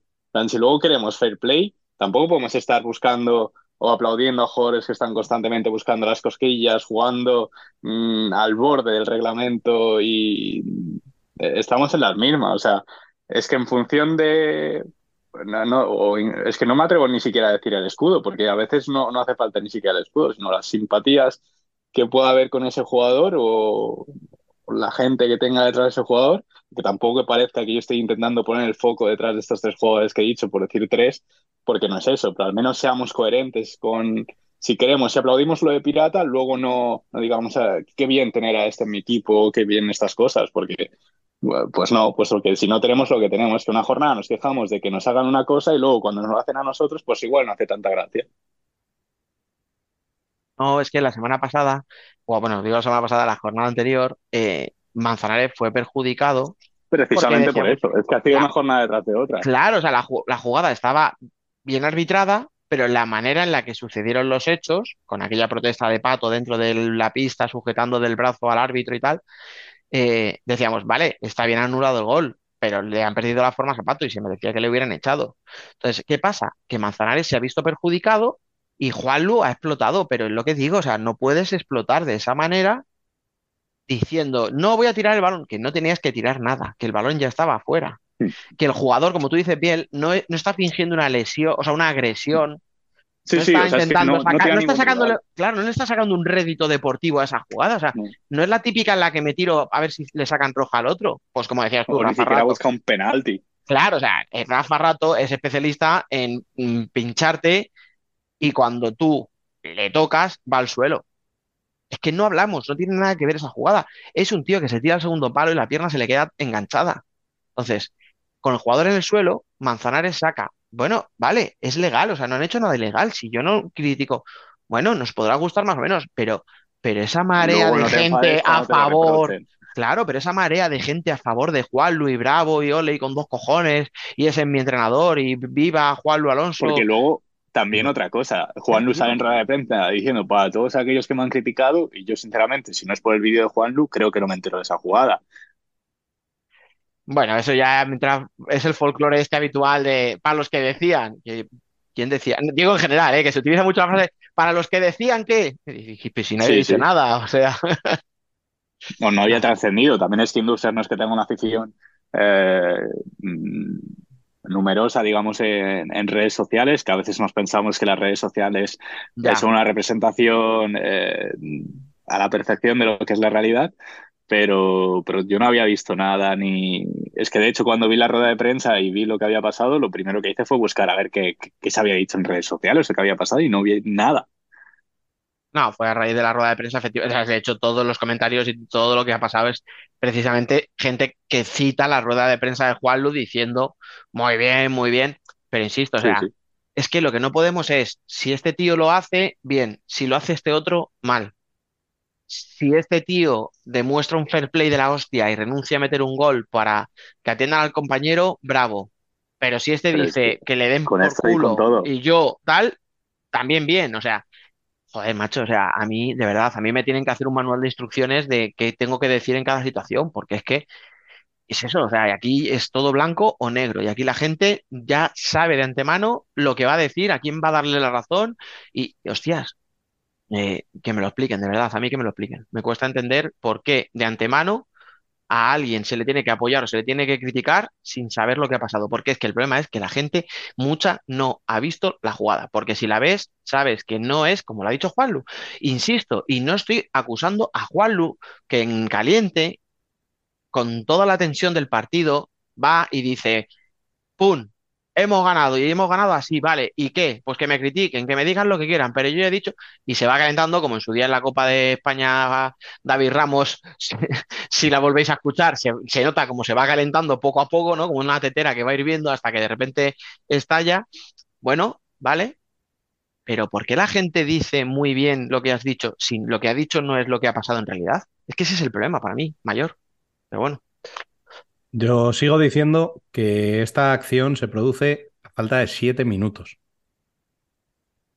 Que si la cosa es como dice Juanlu, es muy sencillo ser eh, o jugar eh, limpio y jugar justo, que es dejarte marcar. Y ya está. Porque tú estás viendo que ese jugador está lesionado, que se tiene que retirar del partido, que... Y no vuelve a jugar. Es tan fácil como eso. O sea, yo entiendo que tú no quieras tirar el balón, entiendo que la jugada la reinicie, la reinicie rápido por si acaso está fingiendo por... Vale, me parece muy bien. Una vez ves la consecuencia, tú puedes tomar medidas y no lo haces. Y quedan siete minutos de partido, ¿eh? O sea, no estamos hablando de un gol en el último minuto. Pues es que son muchas cosas, sí es lo que te digo. O sea, al final, eh, no sé, o sea, han hecho lo que creían que tenían que hacer. Juan lo dice que él, va a seguir jugando, pues ya está, tú vas a seguir jugando, tú sacas rápido, la saca un beneficio, nadie te va a decir que ahí, lo que has hecho Ahí estoy contigo, Dani, ah. ahí estoy contigo. Tú dices pero, no me vendas luego que es por fair play o no fair play. Porque es que encima, eh, no sé, lo he dicho ya unas seis veces, que es que encima la jugada no es como la explica luego Juan. Por eso, por eso digo. Entonces, entiendo que pueden estar molestos por lo que, porque vienen de lo de la semana pasada y todo encima no solo lo que pasa, sino encima la reacción en redes sociales, que igual tampoco era la que se esperaban. Pero a mí tampoco me parece normal que un club salga a publicar esas imágenes. Mm, no sé, yo sigo viendo a día de hoy también que después de la polémica de la Copa de España hay gente o aficionados de, de Jaén que siguen pidiendo que Vadillo saque el vídeo de la Copa de España. A mí, sinceramente, como, y lo digo con la bandera en la mano, como aficionado de Palma, no me gustaría que mi club saque ese vídeo pues ya está, puedes estar molesto y salir en rueda de prensa a decir eso, pero encima llevarlo a las redes sociales mm, es extender eh, pues un partido que al final dura 40 minutos y extiendes mm, lo que ha podido pasar o los errores arbitrales que haya podido haber a las redes sociales y a que cada uno las valore. No, no, y me alegro de que eh, el club no, no lo hiciera así y creo que Manzanares se equivoca porque mm, no creo que ganen nada. Al final es otra manera de... Eh, pues si quieres que, no diré que te ayuden los árbitros, pero de, alguna manera no tener a lo mejor ese, es que no, es favor tampoco, pero les estás señalando y a lo mejor el próximo partido pues igual ya van de otra manera a pitarte. Que no debería ser así, pero tampoco sorprendería que fuera así. Y, y poco más. Es que no creo que llevamos una temporada en la que nos hemos acostumbrado a estas acciones de Manzanares, que muy bien, se están jugando mucho el nuevo pabellón, eh, un posible descenso. Pero creo que hay líneas que no se deben traspasar. Y nos estamos acostumbrando que en un partido cualquiera salga toda la junta directiva a dar una rueda de prensa para explicar los numerosos errores arbitrales en un partido. Luego publicas ese vídeo que estoy diciendo el fin de semana pasado con Inter, que pueden tener toda la razón del mundo. Pero para mí no es lo correcto. Si estamos luchando por un deporte profesional, creo que la comunicación debe ser profesional eh, y, al final la relación del club como entidad también debe ser profesional. O sea, a mí me parece sorprendente que luego si nos vamos al fútbol también nos encontramos esto. Pero para mí, si queremos diferenciarnos, estamos constantemente comparándonos con el fútbol, los valores del fútbol sala, tenemos que diferenciarnos de alguna manera. Nos estamos metiendo en unos barros cada fin de semana, pues que cansan. Y lo que digo, que cada fin de semana estamos hablando de cosas que para mí no, debe, no son fútbol sala. Y no porque no sean propias, sino porque no estamos hablando de, oh, sí, qué buen 3-1 de Manzanares, qué, qué, jugada de juego de 5. Estamos hablando de cosas que vienen de, que son ajenas al 40 por 20. Pues eh, creo que lo vamos a dejar aquí. Eh, ¿te escuchamos después? Sí, sí, cumpliré una Bueno, la semana pasada fallé, pero esta semana vuelvo a, cumplir. Era para compensar, hombre. Y tú, Dani, te quedas, ¿no? Anda, ya te cuento.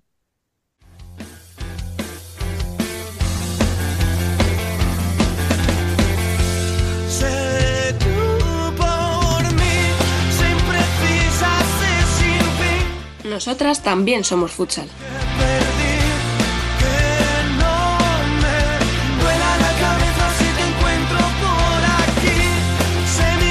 Arrancamos una edición muy especial del Jason Futsal, semana previa a la tercera Euro, con el plato fuerte de primeras. Un España-Portugal. Se reeditará el duelo de las últimas dos finales, pero en semis. Esto nos permitirá disfrutar de una final inédita, pero parece que nos dejará sin emoción una vez terminado el encuentro, o no. Para saber qué esperar del torneo, sigue por aquí Dani e incorporamos como siempre a Alba Herrero. Muy buenas. Hola, buenas y a Francaque. Bienvenido, compañero. Hola, chicos, ¿qué tal? Pero es que además tenemos a un tío que sabe mucho de esto, nada menos que el exentrenador de Alcorcón y actual comentarista de Teledeporte. Y añado yo, que esto no está en el guion, elegido mejor entrenador de la pasada temporada en los premios de Jason Futsal, Raúl Castro Piru. Bienvenido a tu casa. Muchas gracias, chicos. Joder, qué presentación madura, ¿eh? Para empezar. sí, vamos. Eh, antes de entrar en faena, cuéntanos un poquito qué tal la experiencia de la tele.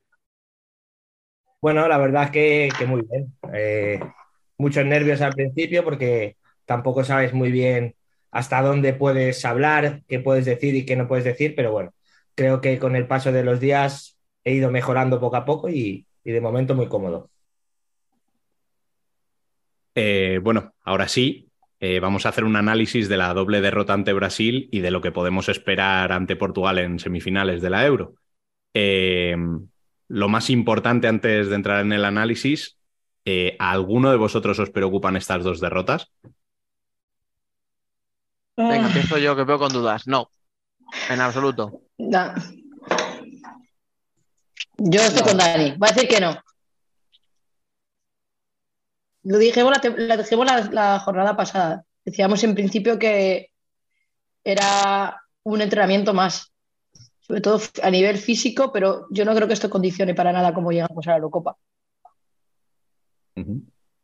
Yo en mi caso, en mi caso, viendo el segundo partido, ya no me asusta tanto. El primero sí que me asusta un poquillo. Hmm.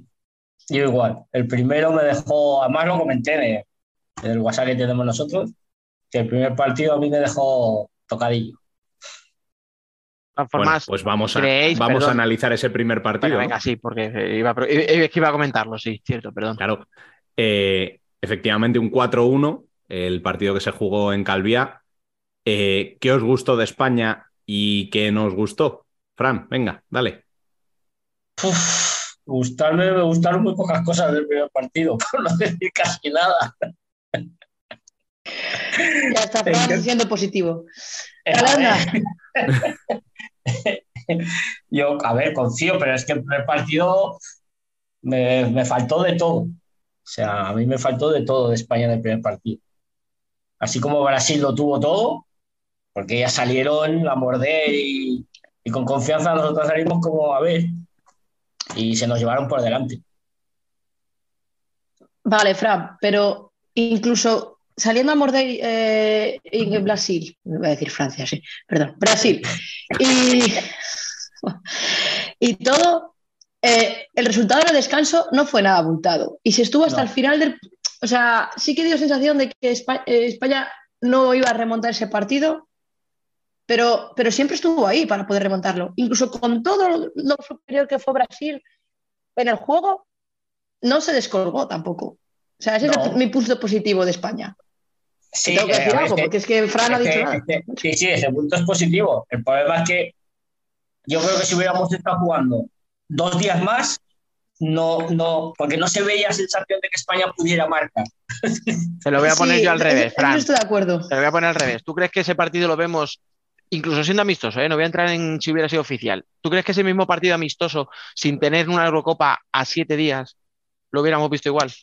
No, para nada, O sea, yo, para nada. yo creo que España no jugó bien, ¿eh? O sea, yo creo que mm, faltó tensión en la estrategia, tanto a favor como en contra. Creo que faltó intensidad. Creo que Brasil, o sea, se cometieron faltas muy tontas. Pero yo también pienso que todo eso venía condicionado porque volvían a jugar al día siguiente y porque había una euro. O sea, El freno de mano. ahora yo creo que es mejor, ya es que es lo que quería decir antes, yo prefiero jugar 100 veces contra una Brasil y que me gane a meterle 8 a Ucrania. O sea, a mí no me aporta nada. Totalmente. O sea, es un entrenamiento eso. Entonces, perder, hombre, pues perder jode. Y perder 4-1 más. Y cuando encima Brasil fue bastante superior a España, porque no es un 4-1 de casualidad, tal, no, no, fue un, un resultado justo. Bueno, pues oye, pues no sé, seguro que nadie se fue contento ese día a casa, ninguna jugadora. Pero dentro ya os digo de que para mí le faltó a España tensión, le faltó eh, jugar más eh, con el balón, también había veces como que querían soltarlo muy rápido, tal. Bueno, pues ya está. O sea, para mí fue un partido malo, pero un partido yo creo para aprender. No sé. Yo creo que, que es verdad que, que puede ser que estuviera condicionado porque había un europeo a la semana, pero creo que ya no es por el resultado, sino por las sensaciones. Y ellas mismas lo tuvieron que ver porque hubo una diferencia abismal con el segundo partido. Y Con el también, segundo partido. también estás en una semana de la Euro, pero creo Sí. que, que tenían ganas de, de dejar un buen sabor de boca, unas mejores sensaciones, porque creo que en el segundo partido todos somos, estamos de acuerdo que aunque se perdió, las sensaciones fueron totalmente diferentes. Ya no había ese miedo a- al partido, de- al primer partido. Yo creo que en el primer Mm. partido España tuvo miedo, no, no quería perder, eh, al final no atacábamos, al final no éramos No. España. Mm. Yo lo que, lo que decía Dani, o que al final el primer partido España mm, a veces le quemaba el balón en los pies. ¿Cuándo la quemaba el balón en los pies? Si, si no eran capaces de, muchas veces estaban intentando salir y no acababan saliendo jugando, salir jugando. En el, en el segundo partido sí se vio. Sí que es cierto que al final del segundo partido creo que Brasil bajó un poquito más la presión, que siempre te ayuda más a tener más balón. Pero creo que ese miedo del que habla Piru se perdió en el segundo partido. Mm. ¿Que la, la Eurocopa influyó? Sí, claro, claro que influye que está una semana vista. Pero yo creo que eso, el mal sabor que les dejó el primer partido, dijo, oye, esto hay que, hay que hacerlo de otra forma porque esta no, no, no nos podemos ir con esas sensaciones. Porque es que las sensaciones del primer partido fueron malas. O sea, es que eso no, hay, no, no lo puede negar nadie. Sí, no, no, escucha, y hubo jugadoras que para mí no dieron el, su nivel. O sea, eh, que las vi un poco por debajo, a lo mejor, de lo que esperábamos, y hablo de jugadoras muy importantes, ¿eh? O sea, claro, mm, estaban con el freno de mano echado, mm, estaban en un momento de forma en el que no están bien, mm, eso ya no lo sé. O sea, yo no sé si las jugadoras que yo vi que no lo daban todo era porque no querían darlo todo o porque no podían. Porque no Bueno, ahí te puede generar ese- esa duda, ¿no? Ese pequeño miedo de decir, hostia, a ver si es que no, no, no, no, no nos dan para más. Yo no sé, también es verdad que llevamos una temporada, eh, cuidado, ¿eh? O sea, que es que está siendo larguita, que hay muchísima concentración, muchísimas. O sea, pensar que muchas veces cuando hablamos de los parones de selecciones, aquí no hay parones como tal. O sea, se No. concentran el domingo, entrenan Sí. dos días, juegan de, de tirón martes, miércoles y vuelven a su club. O sea, es que hay muchas jugadoras de las que van a la Euro, mejor han estado cinco o seis semanas de preparación en te- de- desde lunes a domingo sin descansar ni un solo día, ¿eh? Nada, sin descansar nada. Claro, gente como Peque, Peque no es una niña, tiene 35 años y Peque es- lo juega todo. Hasta que de repente un día, coño, si no va a Melilla a jugar, Normal. te de que, eh, de que llevan una carga de partidos interesante. Y estamos en marzo. No, ya se ha perdido varios partidos ya, vamos de liga. O sea, Sí, sí, hablaba del último porque me acuerdo cuando hicimos en la semana pasada ¿no? el análisis de la jornada que decíamos, bueno, eh, a la Euro no va a tener ni un solo problema. Bueno, pues efectivamente no lo ha tenido. O sea, me parece el ejemplo más claro, ¿no? De, de una jugadora que no se pierde en un partido nunca y paró la semana anterior. Bueno, pues por decir una, y no, o sea, y no me parece que fuera de las que peor estuvo, ¿eh? O sea, no, no la estaba metiendo en el saco de lo que comentaba antes. Hay jugadoras que para mí sí que estuvieron un poquito por debajo.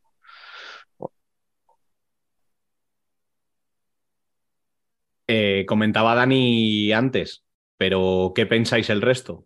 Eh, ¿Mejor caer dos veces contra Brasil o pasearse con dos goleadas contra un rival inferior?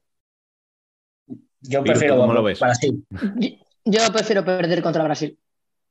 Eh, claramente perder con Brasil, no hay ninguna duda. Al final tú tienes que intentar competir con los mejores.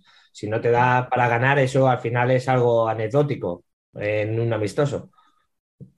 Y, y más viendo cómo fueron los partidos. Y creo que en el segundo partido los tres goles, tanto los dos de Brasil como el de España, prácticamente fueron de, de rechace, de, Sí. de una jugadora. De... Sí. Creo que al final es mucho más competir eso que no jugar contra Ucrania como hizo Portugal, que al final gana 7-0, 8-0 fácil y que no sabes realmente el nivel que llevas Es a la sí, sí, no lo sabes. Es que es mejor un partido así. Yo es que prefiero jugar con Brasil y si no puedo jugar con Brasil o Argentina, con un amistoso entre nosotras, o sea, una pachanga entre las jugadoras. Me, sirve más que jugar un partido contra Ucrania, por ejemplo, con todo el respeto por Ucrania. Igual que creo que también esta vez España se ha preparado mucho mejor que, que en otras ocasiones que hemos visto cuatro, cinco, seis partidos contra Portugal. Esta vez le hemos Sí. visto jugar con Italia, le hemos visto jugar con Japón, le hemos visto jugar con Argentina, a- perfiles de, de equipos diferentes, pero todos duros, todos con intensidad, todos que, que tienen un nivel medio muy alto, muy alto. Yo Sí. creo que ahí está la clave en lo que dice Piru. Que España se ha preparado muy bien. Con- no siempre contra Portugal, porque una y otra vez contra Portugal ya, ya estaba bien. Pero esta vez ha elegido selecciones parecidas en algunos aspectos y en otros muy diferentes para seguir trabajando eh, todos los aspectos del juego. El otro día contra Brasil se practicó el juego de cinco. Obviamente, eh, Claudia no, no- no mostró a sus cartas, eso está clarísimo. Que no probablemente no hizo jugadas que tenía preparadas pero sí que tienes una soltura en el juego de 5, que no es lo mismo entrenarla que jugarla, ¿eh? Eso está No. claro. No tiene nada que ver.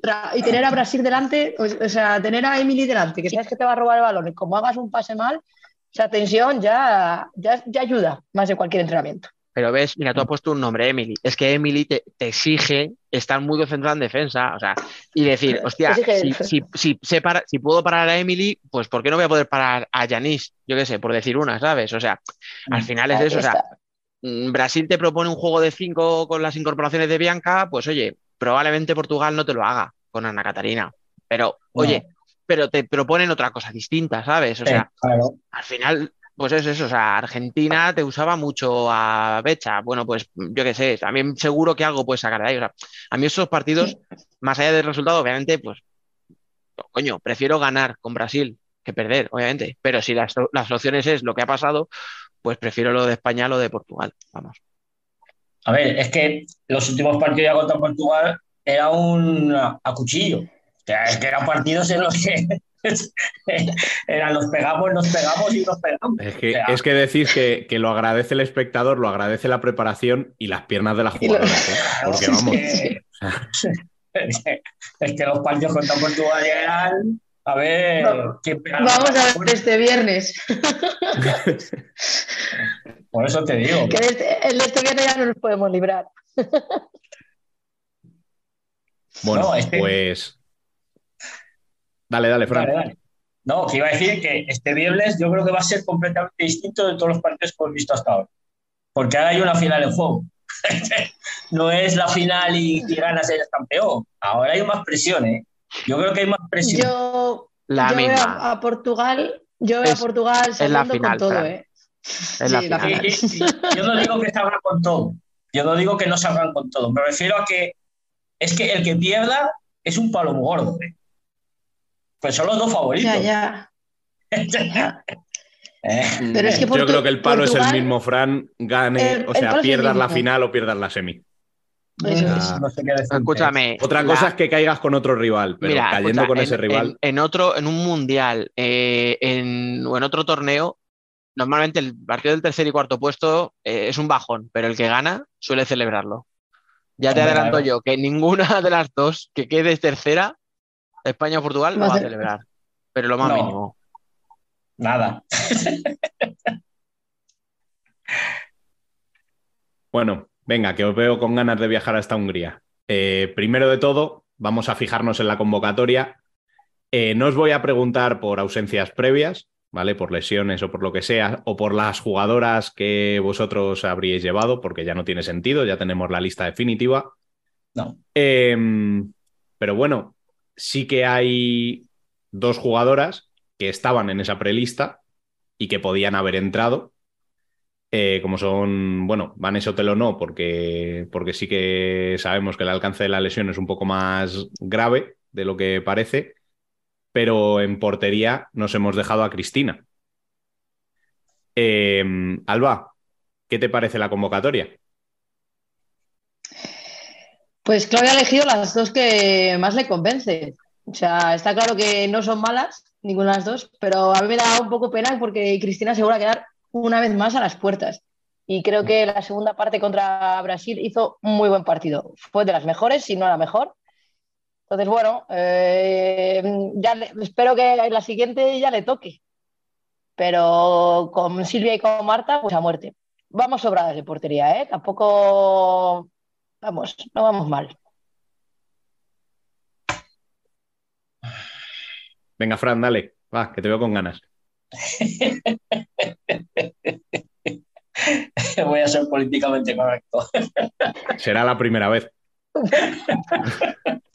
No, a ver, yo tengo mi opinión. Yo hubiera llevado a Cristina, pero, pero Claudia es la que decide. Ella ha decidido Silvia y Marta, pues con lo que ha dicho Alba, con Silvia y Marta, ha muerto. Lo, que, O sea- lo bueno que sí iba a decir, perdón, lo bueno, la diferencia que sí que tiene España a la que creo que tiene Portugal es que no hay, tan- no hay diferencia entre las dos porteras. Y en Portugal, al menos en los amistosos, sí la hemos visto. Una vez que falla Ana Catarina, eh, la segunda portera no está. No, ¿Eh? en Portugal no hay relevo. Ahí está. Y aquí lo tenemos. O sea, tranquilidad Pero escucha, absoluta. lo tenemos en caso de que surja algún inconveniente, porque creo que tenemos Sí, claro sí. que Vale, juega sí. Silvia. Hombre, Además, Sí, sí, sí, lo tenemos claro. escucha, además es una cuestión muy, o sea, creo que muy básica. Eh, ¿Está haciendo Silvia la mejor temporada de su vida? Pues probablemente no. ¿Fue la mejor del, año pasado? Pues para mí sí. Sí, Mm. ¿Qué va a hacer Claudia? Pues contar con la que le dio le- prácticamente el título, por si os Sí. acordáis de cómo fue la final. Pero es que le ha dado Al- dos. Dos. Las dos. Sí, bueno, pero entiéndeme, pero fue mucho más importante en el segundo que en el primero. Cachonda. sí, fue más decisiva.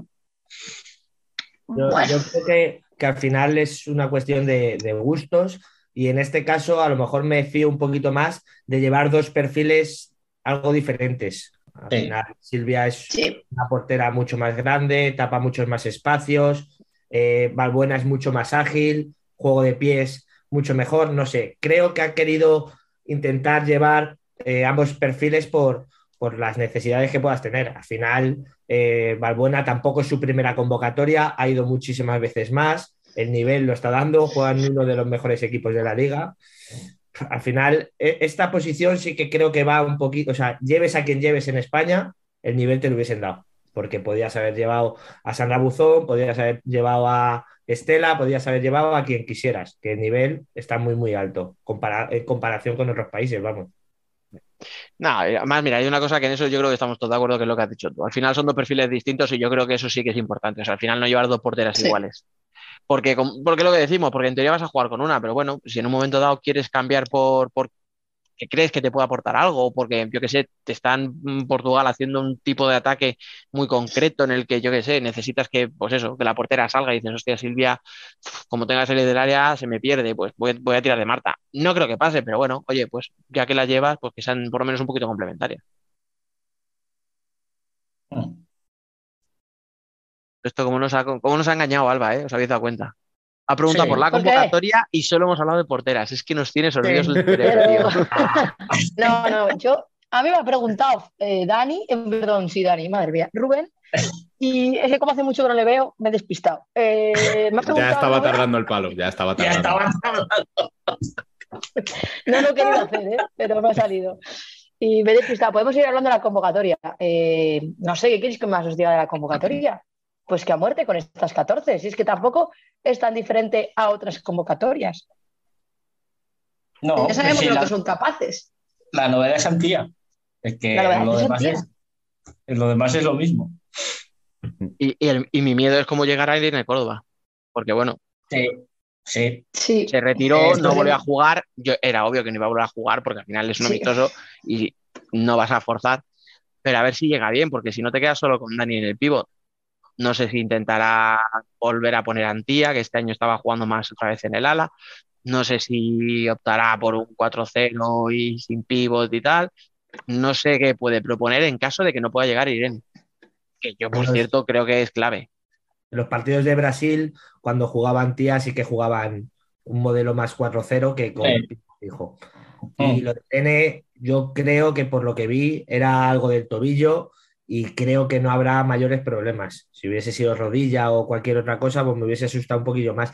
Y sí que es verdad que en ambos partidos ya Mm. tendría que tener molestias porque estaba con, con un vendaje en la rodilla. Entonces no sé Mm. hasta qué punto eh, estará bien. Yo quiero suponer que sí, si no la hubiesen sacado de la convocatoria y hubiesen llevado a, a otra pivot, segurísimo. Sí, no, está claro que si la ha mantenido en la convocatoria, porque está para jugar. Es Sí. porque llega, fijo. Si, jugar, pues jugar. Otra cosa es que se vuelva Ya, a resentir. exacto, sí, sí. Claro, Ya, que tenga un mal movimiento en el minuto Mm. 2 y ya no pueda entrar. Bueno, pues ahí es donde me genera la duda de Sí, a ver qué pasa. una baja- sería, sería una baja así importante. Pasa que, bueno, pues volvemos ahora mismo el nivel que tenemos. O sea, entenderme lo que voy a decir, ¿eh? que no se me entienda mal esta frase. Nadie se acuerda de Anita Luján. O sea, quiero decir, Bueno, nadie se bueno. acuerda, no, nos acordamos todos, pero es que sois, es que sois. Quiero no, decir. por favor, por Es que, favor, Dani, eh, por es favor, mucho, es que mucho decir, ¿eh? Joder. Que Bueno, pues si no me queréis entender, si no me queréis entender, no me entendáis. ¿Sabéis lo que quería decir? Sabíamos desde hace tres meses que no va a jugar. No ¿vale? lo recuerdes. Y hemos perdido a. Vane hace dos semanas. Menos de dos semanas. Y aún así, nadie ha dicho, jo, es que llegamos con lesiones. ¿Qué es lo No. que quería decir de Anita? A ver. Eso de No. Nadie, que nadie lo ha sacado, nadie ha dicho, oye, cuidado, que es que viene- vamos a ir la mejor jugadora de España. Bueno, o la A segunda. Es- mí, Nadie lo ha dicho. Sí. O sea, quiero decir que Sí. tenemos tanto nivel, coño, que con esa Sí. baja nadie Eh. habla de las ausencias. el problema, el problema de, la, de la baja de Anita Luján es que perdemos Sport. Ese es el mayor problema. Al final, la, baja de, la baja de Anita, al final, yo creo, que- no es que no te acuerdes de ella, es que ya lo tenías asumido. Eso es. Eh, antes de la lesión, creo que estaba siendo la mejor jugadora de la liga con mucha diferencia. Sí, Y al yo estoy de final, acuerdo. No es, no es solo el desborde que tiene, que es espectacular, sino lo que impone a los rivales. Sí, O sea, al final, tú eres sí. Portugal y cuando ves eh, la convocatoria a Anita, cambia muchísimo la película que sin verla. Eso, Y el liderazgo para la propia selección. Sí, sí, sí, sí. Y la confianza Sí, que le dan las propias compañeras, que es algo que esperemos que no nos cueste la euro, pero eh, ahora es cuando hay que ver al resto de equipo que tira Ah, de ah, eso. hay que dar ese no paso echamos- y que no la echamos de menos. Pero sí que es verdad que, es una baja muy, muy sensible. Sí que es verdad que la que más ha fastidiado a última hora es Vane, que parecía que estaba volviendo a tener su nivel de antes de la lesión. Y al final es una jugadora determinante porque tiene muchísimo gol. Muchísimo. Creo creo que es una cosa que a España. eh, Nos falta. Sí, no vamos sobrados. pero la baja de Anita. Pero escucharos, hasta que no lo he dicho yo y me habéis tirado piedras a la cabeza, nadie había dicho nada. ¿eh? O sea, no, ahora no vengáis. Yo iba, yo iba a comentarlo, ¿eh? Vaya, qué casualidad, qué casualidad. No, pero que nadie lo ha utilizado de excusa, nadie ha dicho, No, "Jo, es que tenemos una baja gordísima, es que, no, o sea, no, no, no. Obviamente es Yo- importante y la de Vane muy importante y la de Vane incluso te puede, inclu- pues lo que decíamos, como Irene Cordano llegue bien, te puede condicionar incluso el sistema de juego. Ahora, yo con el nivel que ha demostrado Dani, como si la estuviéramos descubriendo ahora, Y cuidado, y ya lo digo, MVP del torneo, No, yo también lo tengo. Yo tengo el ¿Eh? también. Doña Irene Samper. Cuidado, Sí, sí, que ese deporte que nos falta en un ala, nos lo van a dar en la otra. Eh, no os preocupéis. eh, eso iba a comentar. Por favor, Dani, espero que esta vez, eh, por primera vez en tu vida, no seas gafo. No. Lo espero, ¿eh? Imposible. Imposible. Rotundo. Pero, hablando de la convocatoria, ¿a vosotros os falta alguien? Eso ya son gustos personales. Pues yo cambiaría dos, tres a lo mejor, pero es que mm, Sí. no me sobran ninguna de las que están. O sea, esta vez no te voy a decir la típica de sí, yo metería tal porque me dices, ¿y a quién quitas? Te digo, joder. Sí, es que el Pero problema yo es ya, ya- ya no hablo tanto por a quién quita, sino a quién mete. O sea, ¿tú crees que hay alguien que digas, esta tenía que haber ido sí o sí porque estaba dando un nivel espectacular y no va? De las No. últimas convocatorias. Yo creo que la, la selección era la que que no. esperábamos, o casi la que esperábamos. Sí. Es que es complicado entrar en, en ese equipo. que- Es muy No, jodido. Escúchame, el nivel es altísimo y decís que no tiene tanto gol, hombre, obviamente Vane, eh, Vane es el gol, o sea, Vane mete goles mm, sin querer. Pero esta- dormida. esta, esta selección, cuidado, eh, que tienes a Irene Córdoba, que tienes a María Sanz, que si, que si está inspirada las enchufa todas, tienes a Ale, que tiene un buen disparo de media distancia, o sea, joder, A ver, eh, gol tiene la selección. El A lo que me refiero yo con la Antía, Antía, cuidado, que Antía puede llevar 12 o 13 También. goles en liga, es, fácil, que, o sea, es, que, es que Vane eh, de la nada te hace un gol. O sea, eso te lo de la nada, un balón que para Y sí, y, a- y Ale de Paz te pega un balón en media frontal y, y lo enchufa y no, no, ve, no lo ve ni la portera. O sea, yo sí que es cierto que yo creo que se va a notar la, la falta de Vane, obviamente, se tiene que notar, pero yo creo que hay recursos suficientes para suplirlo. Sí. Jugadoras con calidad suficiente para suplirlo. Además tenemos a la Peque en plan, está la pequeñaja en plan, este año está desborda y hasta mete gol, o sea, ¿para qué queremos más? No, pero si te das cuenta, este año Burela, ya lo hemos hablado muchas veces, este año se ha soltado más en ataque. O sea, Irene lleva más goles de los que eh, hizo las últimas temporadas, Antía lleva bastantes goles, eh, Peque también está haciendo goles, o sea, al final es una cuestión de equipo. Entonces, bueno, pues, eh, ya os digo, o sea, yo no, no veo problemas de gol, yo veo una plantilla, o sea, una convocatoria bastante compensada en todas las líneas. ¿eh? O sea, en el cierre tenemos, joder, tenemos a dos jugadoras con la experiencia de Maite y de Noelia, tenemos a Laura que es capaz de fajarse a lo mejor ahí con, con pibos más fuertes, o sea, ya os digo, yo creo que, que lo tenemos bastante completito. Más les vale que ganen el sábado, que si no, O incluso el viernes. El Bueno, viernes, el viernes mejor. igual mejor, sí, sí, Fran. mejor. No sé, mejor, ¿eh? Bueno, pues ahora sí, nos metemos de lleno en el torneo y aparte de la semifinal de España-Portugal, ¿hay alguno que piense que esta semifinal no es una final anticipada? Es decir, que Hungría o Ucrania pueden dar la sorpresa una vez en la final. Ni, ni, ni con España y Portugal borrachas pierden la final. Fran, Fran, con decir que no también valía, ¿eh? Vale. Antes voy a ser políticamente correcto y ahora ni emborrachas. O sea, Un- tal vez un, pues mira, Ucrania y Hungría todavía no están capacitadas, No. ¿no? Para quitarle un partido tal. O sea, hubiera quedado un poco mejor, pero bueno, va. Nah, Sí, No creo que tengamos mucha audiencia en Ucrania. no. No veo yo a ninguna de las dos selecciones ganando a ninguna de las, ni a España ni a Portugal. vamos. A ver, escucha, pero a ver, aquí que se vean los expertos internacionales. ¿Qui- ¿Quién pasa a la final? Ucrania. Ucrania. Pues nada, puestos Ucrania, venga, digo, a ver si hay que- Yo me quedo más Es tranquila. Me Yo quedo iba más a decir Hungría solo por Piru. llevar a la contraria. Bueno. Yo Pero digo sí que es verdad que creo, creo que ni Ucrania ni Hungría están entre, ni entre las cuatro mejores de Europa. No, O no, sea, no. antes, antes estaría Rusia, que evidentemente no, no puede ir por, por todo el conflicto, y Italia, Italia. también Italia. También. Sí. A Italia tengo muchas ganas de verla. A ver si deja de. tiene la suerte. Y le toca. Sí. Oye, de verdad que, que estoy de acuerdo. Con, Sí. Opino igual que Piru. Esto es una maravilla, ¿eh? Así de parece hasta que sé. Parece hasta que sé. O sea, el truco es Eh, tú le dejas hablar y luego dices, yo también, Es estoy de acuerdo. Iba a decir lo mismo. O sea, que llegue, está. o sea, que llegue Hungría a la final y la gane. Buah, escucha, en ese caso Fran no vuelve a la península. A ver, yo es que veo muy superior a Ucrania. Escucha, mirad lo que acabamos de A ver, decir. Ucrania-Hungría, Ucrania. Mirad los últimos resultados de Ucrania con Portugal. Si es que no, no, o sea, Es que, aunque, esté mejor que Hungría, que lo está, pero ah, ya solamente por el mínimo de competiciones europeas que ha jugado Ucrania, que son más que Hungría. O sea, Y, ya y- solamente y por- dónde, y dónde tiene Ucrania a sus jugadoras, Juan? Es que las tiene jugando en España, en Italia, o sea, las tiene jugando en una buena liga. Las húngaras. ¿quién? Dime una jugadora húngara en la selección. Y no creo que sea determinante el factor campo. No, No, esta vez no. Tampoco lo fue eso, Portugal. eso puede, puede, puede influir un poco en la semi. Contra Ucrania, si la cosa va empatada, igualada, alguna decisioncilla, alguna patadita de tiempo puede favorecerle. Pero en una final, mu- tendría que ser algo histórico, o sea, el robo. nada, nada. Bueno, pues viendo que hay unanimidad, vamos con el partido clave. Eh, es España-Portugal.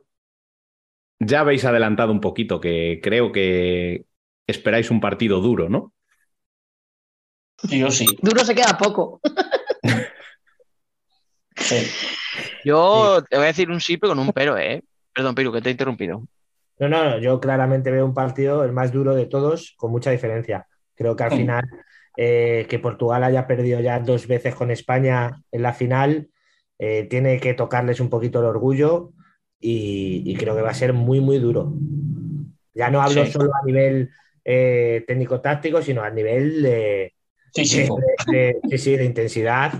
Va a ser porque a- aparte de que Portugal ya se caracteriza por eso, ya tiene un, un juego muy duro, una defensa muy dura, muchos brazos, mucho y creo que en ese sentido sí que va a ser duro. Aún así, confío muchísimo en España. Es que sería la tercera vez que caes con España. No es la final, pero es que es la tercera vez que caes con España. Igual ese, ese puntito de intensidad extra que creo que van a tener, igual España es capaz de aprovecharlo y ahí estaría, ahí es donde está la clave del partido, porque está claro que Portugal va a salir con, No, no, No, con- eh, con un hacha Sí. entre los dientes. Si salen los amistosos, si salen los amistosos contra España con el hacha, Pues imagínate.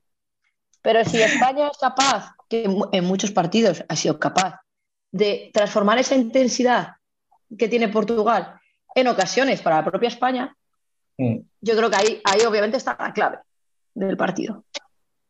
De todas formas, eh, yo viendo un partido duro, mm, como se centre solo los España eh, en el tema físico, en el no, no, no, no. meter la pierna, en el tal, se equivoca, eh. O sea que al final Sí, Portugal Sí, sí. tiene un equipo bueno, sabe jugar, también te, te puede cambiar el sistema. O sea, eh, joder, yo recuerdo que en la semi de, o sea, la final del año pasado, Portugal, digo la final porque luego hemos jugado a lo mejor algún amistoso, pero el amistoso para mí en esto no, no tiene validez. Eh, hostias, Portugal no jugó bien, ¿eh? O sea, no, no, no No, no, vimos a una Portugal muy agresiva, una, una Portugal fuerte, que va al choque, que no, no, no esconde la pierna, pero que, que jugaba bien, ¿eh? Y yo me acuerdo Que, que, que, que, hostias, eh, con Yanis cayendo a banda nos destrozó. La eh, primera parte, la primera parte, O sea, yo recuerdo. si no con ese gol al final de la primera parte, no sé yo cómo no se hubiera ido. Y luego han salido por ahí jugadoras, hostias, ¿eh? Cuidado que.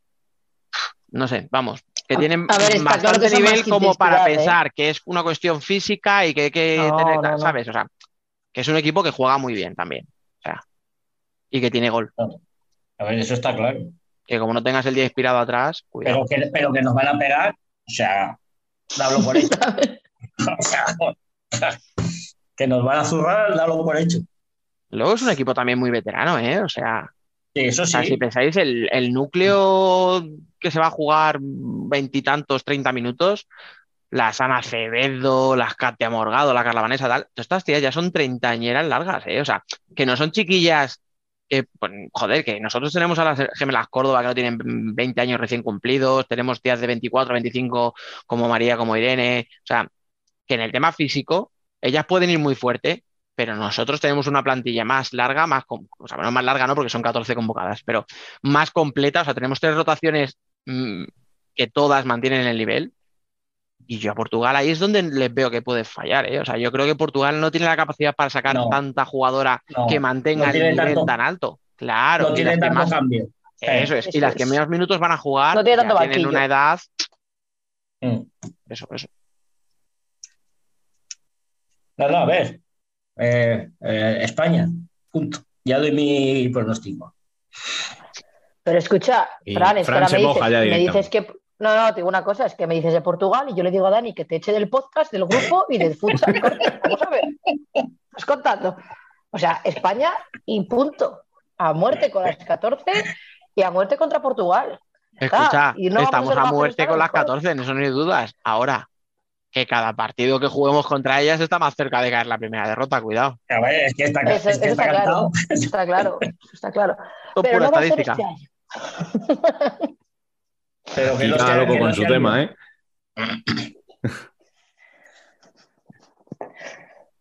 Em, bueno, lo dicho, eh, Fran ha hecho el pronóstico. Yo lo que voy a hacer es como hacen por ahí en un equipo que yo me sé. No os voy a preguntar si España va a ganar o no. Lo que voy a preguntar es el resultado directamente. Qué cabrón. Uf, Porque a, a España la doy como ganadora. Oye, pero esto, esto os avisa antes. Yo me lo voy pensando por el camino. ¿eh? resultado. Venga, yo te lo digo el primero. Vamos a sufrir lo que no está escrito. 3-2 en prórroga. Espera, ¿en la semis hay prórroga o me, ti- penalti? o me- o me he columpiado y vamos a penaltis? Vamos a penaltis directos, ¿no? Vamos a pe- creo que es penalti directo. Mm. Yo me iba a decir a penaltis Eh, directos, pero entonces, bueno, entonces sí, lo- 3-2 en los 40 minutos. no quiero, no. quiero sufrir, quiere pero no sobrevivir al tanto. partido, ¿no? Yo digo, Mira. yo digo 2-1 para España. 2-1. ¿Eres uno? Po- Pocos goles, sí. 2-2, 2-1. De Dos. uno. Jesús, Me da un infarto. Fran espera goleada, se ve. Mira, yo voy a un 4-3 y el último gol lo mete Marta de puerta a puerta. Ahí lo dejo. Teniendo en cuenta que todo apunta a que juegue Silvia, la verdad que está bien tirada. Sí. Ahí lo dejo. Eh, voy a calentarme yo también. Eh, Si hay que apostar, se dos, apuesta. dos, Punto. dos, dos y pasamos a penaltis para que nos dé un infarto a todos. Joder, dos, la Virgen Lo Santa. estáis poniendo cada vez peor. Dios, Lo peor es que yo tenía en la cabeza ese mismo resultado, Alba. Joder. Así que, así que tenemos claro que no va a ser. Ya, eso es bueno, eso es bueno. Pero no, yo iba a decir, a- pasamos a penaltis porque tanto Marta como Silvia los paran, que no pase nada, eh, que no pase nada. Pasamos, pasamos. Vuelvo a sacar la estadística, que ya ganamos uno por penaltis. Exacto. Bueno, pues se repite. Callaros, hombre. Cago en día. Rubén, tú no has dicho el Bueno. resultado, ¿eh? Sí, No, sí. no. No, hombre, pero no puedes repetirlo, ¿no? Esto es como la porra. No, esto no vale. Bueno, pues 3-3. Ya está. No hay problema. claro, o sea. O sea, yo creo que es empate y que pasamos por penaltis. O sea, el viernes el infarto está garantizado el viernes. El infarto. El viernes Eh, está- con los resultados que hemos dado, yo creo que el infarto está garantizado en cualquier caso. ¿eh? Buah. O sea, Y si los resultados, porque Escuchar, y ya sin coña, si es que no va a ser un partido fácil. O sea, nada va a fácil. ser fácil. Entonces, claro, pues claro que va a ser un resultado ajustado. Ahora, que luego se produzca un 4-0, pues enhorabuena, pero nadie se lo pues cree. si se produce un 4-0, eh, estoy celebrándolo todavía el domingo. Porque vamos, mi corazón he ganado años de vida. Pero vamos, Yo prefiero un 4-3 de lo que he dicho, antes que un 4-0. hombre, Fran, no, hombre, por favor. Pues a mí dame el 4-0. También, ¿eh? ¿eh? Yo Estáis, también. estáis desvariando ya. Se ve que estáis nerviosos. Rubén, corta que esto no. que esto no. Yo prefiero que el partido sea disputado, bonito y, y que al final tengas sensación de que puedes perder. Sí, un 4-0. No. Bueno, ¿Ves? vale, escucha. Pues un de 2-0 verdad, no se- no se disfruta, que queden es 5 verdad. minutos y luego ya un 4-0. Es que yo, mi corazón está un poco ya mal. Entonces, estos infartos, pues me los prefiero ahorrar. Nah, hay que sufrir y celebrarlo sea, al final. Bueno, eh, ¿Alguno tiene algo más que decir? ¿Algo que nos hayamos dejado en el tintero? Que sí, que nos vamos a llevar a la tercera Eurocopa. Junto. Pues yo creo que lo vamos a dejar así en lo más alto. Primero de Ya. todo, eh, Piru, muchísimas gracias por pasarte por aquí y teniendo en cuenta que te estás acostumbrando a esto de los micros, pues yo te dejo la oferta abierta. Eh, cuando quieras, pásate por aquí, ¿eh? Muchas gracias, ya sabéis que para mí es un placer. Cuando queráis estoy disponible. Y bueno, sobre todo decir que es de agradecer que esta vez no tengamos dudas de que se va a ver la, la euro, que otras veces no ha podido ser. Y se Sí, nos ha olvidado también. decir. Así que bueno, en ese sentido eh, va mejor la cosa. Oye, me sumo a eso, ¿eh? que somos muy críticos Sí. cuando Sí. se lo merece, es pero cierto. llevamos una racha de ver los partidos de la selección en abierto, por teledeporte, sin cosas raras, con conexiones antes, claro, o sea, ni por la web, ni en diferido, ni conectando 10 minutos tarde. Bueno, los comentaristas son mejorables, pero bueno, chicos, oye, tampoco se puede tener todo. Los, los comentaristas lo, lo compensas con el partidazo de Hungría-Ucrania, que también lo. Ese, ese lo voy a ver solo para ver qué dices. O sea, Y bueno, a vosotros tres, Alba, Fran, Dani, hasta la semana que viene. sí sobrevivimos.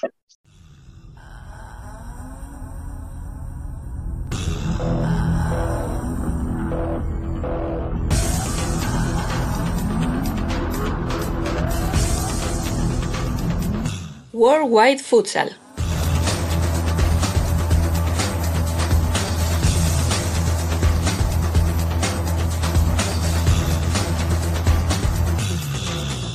Llega el turno para hablar de fútbol sala internacional, llega Worldwide Futsal. Mi nombre es Alejandro Méndez y a mi lado, como no puede ser de otra forma, Emen Riso. ¿Qué tal, Emen? Hola, muy buenas. Empezamos eh, en Sudamérica para hablar de la Supercopa en Argentina. Emen, cuéntanos qué ha pasado en esta Supercopa Argentina. Sí, se asignó el primer trofeo de la, de la temporada, de, la temporada de, Argentina, eh, la, la Supercopa 2023, eh, donde ganó Boca, Boca Juniors, que se había clasificado como vigente campeón de la, de la edición pasada de la Supercopa, entonces eh, reva- revalida su título y gana su, su cuarta Supercopa tras las ediciones 2018, 2019 y claramente la del año pasado. Eh, ha sido un torneo eh, con muchas sorpresas, sobre todo en el, eh, en un lado del cuadro, porque Boca, Boca Juniors eh, llegó a, llegó a finales eh, tras eh, eliminar a Secla, que fue el ganador de la, de la Copa de Plata, uno de los varios trofeos que asegura un lugar en, la, en esta Supercopa que se disputó con un formato de Final Eight. Y luego eh, eh, en semifinales derrotó a Nueva Chicago, el campeón de Primera B, la segunda división argentina, que en cuartos de finales había eliminado al Vélez, el campeón de Primera D, o sea, la cuarta división eh, del futsal argentino. Entonces llegó, digamos, como, como previsto, ¿no? El, eh, en ese lado del cuadro llegó el favorito. En el otro eh, pasó todo algo de mu- muy, inesperado. O sea, en el otro lado estaba Barracas, eh, que llegaba como campeón de la Liga Nacional de Futsal, eh, cam- eh, campeón de primera división de la, de la temporada de hace dos años, de hace dos temporadas. Lo vimos también en la Copa Libertadores este año que cayó derrotado por eh, Franja de Oro, que es un, eh, un equipo de, de- de Primera B, de, de la segunda división argentina, que ya eh, en la, en la pasada temporada supo llegar, supo llegar a la, a la final de Copa, de Copa de Argentina. Entonces, una, una, una gran sorpresa, digamos, en este, en este torneo pero también en el otro cuarto de final de este, de este, en este lado del cuadro, San Lorenzo eh, cayó eliminado en cuartos de final, eliminado por eh, Alma, Alma Fuerte, equipo de, de primera división eh, C, o sea, el, eh, FSR Escalón. en Argentina, los dos eh, San Lorenzo cayó eliminado en, en penales por, por Almafuerte y luego los dos, los, Franja de Oro y Almafuerte se enfrentaron en semifinal con, Franja de, con Almafuerte que clasificó para la, para la final. Y al final, final que ganó Boca, pero también eh, con, eh, con, mucha, con mucha dificultad. Boca solo consiguió ganar al más fuerte en penales. Entonces, no, casi cayó, saltó la, la sorpresa también, eh, también en la final, pero Boca consiguió llevarse este título que ha sido el primero de esta, de esta temporada. Pues vamos ya con el tema, podemos decir, principal del, del World Wide Futsal eh, de hoy. Hoy sí vamos a poder repasar bien ese clasificatorio europeo al Mundial de 2024. Vamos con todos los equipos clasificados, los líderes de grupo, prácticamente sin sorpresas en los equipos clasificados, que son España, Georgia, Armenia, Portugal, Kazajistán, Polonia, Croacia, Rumanía, Francia, Italia, Ucrania y Eslovaquia como primeros de grupo y esos cuatro mejores segundos son Azerbaiyán, Finlandia, Serbia y Eslovenia. Los otros ocho segundos se enfrentarán en una repesca para decidir los otros cuatro equipos que pasan a la Elite Round. Estos enfrentamientos serán los siguientes: Bélgica-Hungría, República Checa-Lituania, Países Bajos, Moldavia y Suecia-Alemania. Emen, pocas sorpresas en los equipos clasificados de momento y unos emparejamientos para, este, para esta repesca, este eh, playoff bastante eh, igualados y entretenidos, ¿no? Sí, como has dicho tú, eh, muy pocas sorpresas, cero sorpresas en, la, en las principales, no, principales posiciones. habrá unos playoffs, digamos, unos, unas repescas bastante interesante. A mí me gusta, me gusta sobre todo este Suecia-Alemania, porque son, son, dos, son dos naciones, dos países que han dejado ver una, han dejado una muy buena imagen, sobre todo a nivel de, público. Mm, tanto, tanto Alemania contra Letonia eh, en Bielefeld, si no, si no acuerdo mal. Correcto y, Suecia contra, contra Italia, eh, no me acuerdo la ciudad sinceramente, eh, un palacio lleno, muy, muy buen ambiente y me han dado una, me ha dado una muy buena impresión y merecerían solo por eso una, las dos llegar a la, tener, vivir la experiencia de la, de la rondelite. Eh, seguramente es un, un emparejamiento muy interesante también me gusta República Checa, Lituania. Sí. Eh, para, para Micho Martich ya es un, es un reto importante porque eh, República Checa tiene, muy buena, tiene una muy buena tradición, participó al último mundial.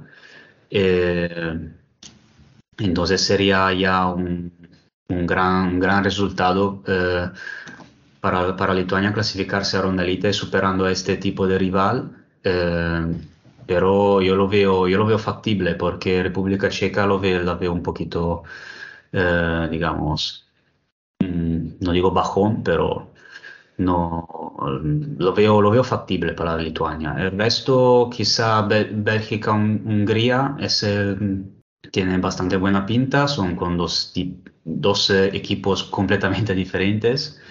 eh, y así como Holanda-Moldavia aparecen dos, dos, eh, dos encuentros, dos, eh, dos, enfrentamientos donde se enfrentan dos, eh, dos escuelas de futsal diferentes, ¿no? Y si en Holanda-Moldavia igual, Holanda, perdón, Países Bajos, igual le doy un poquito más de, de favoritismo, aunque contra Moldavia no creo que va, que va creo que van a tener un poco de dificultades, sobre todo en la, en la vuelta. Bélgica-Hungría también lo veo bastante equilibrado. Pues estos enfrentamientos de playoff que se celebrarán, si no me fallan las fechas, entre el 10 y el 17 de, de, abril, así que estaremos pendientes de estos enfrentamientos de los que saldrán los últimos cuatro clasificados a la ronda élite de clasificación al Mundial de 2024 y este Mundial hemos tenido una noticia importantísima durante esta última semana y es que parece que tenemos anfitrión, parece que Marruecos será el elegido por FIFA para albergar este Mundial de Fútbol Sala para el que apenas queda un año, 18 meses. Eh, se celebrará entre el 14 de septiembre y 6 de octubre y si acaba ocurriendo esto, si Marruecos acaba siendo el anfitrión, se celebrará un Mundial de Fútbol Sala por primera vez en el continente africano. Parece ser que las sedes serían Casablanca, Rabat y Tánger, con los pabellones de Mohamed V en Casablanca con capacidad para 15.000 espectadores. También el Mulay Abdallah Sports eh, Complex de Rabat con aforo para 10.000 personas.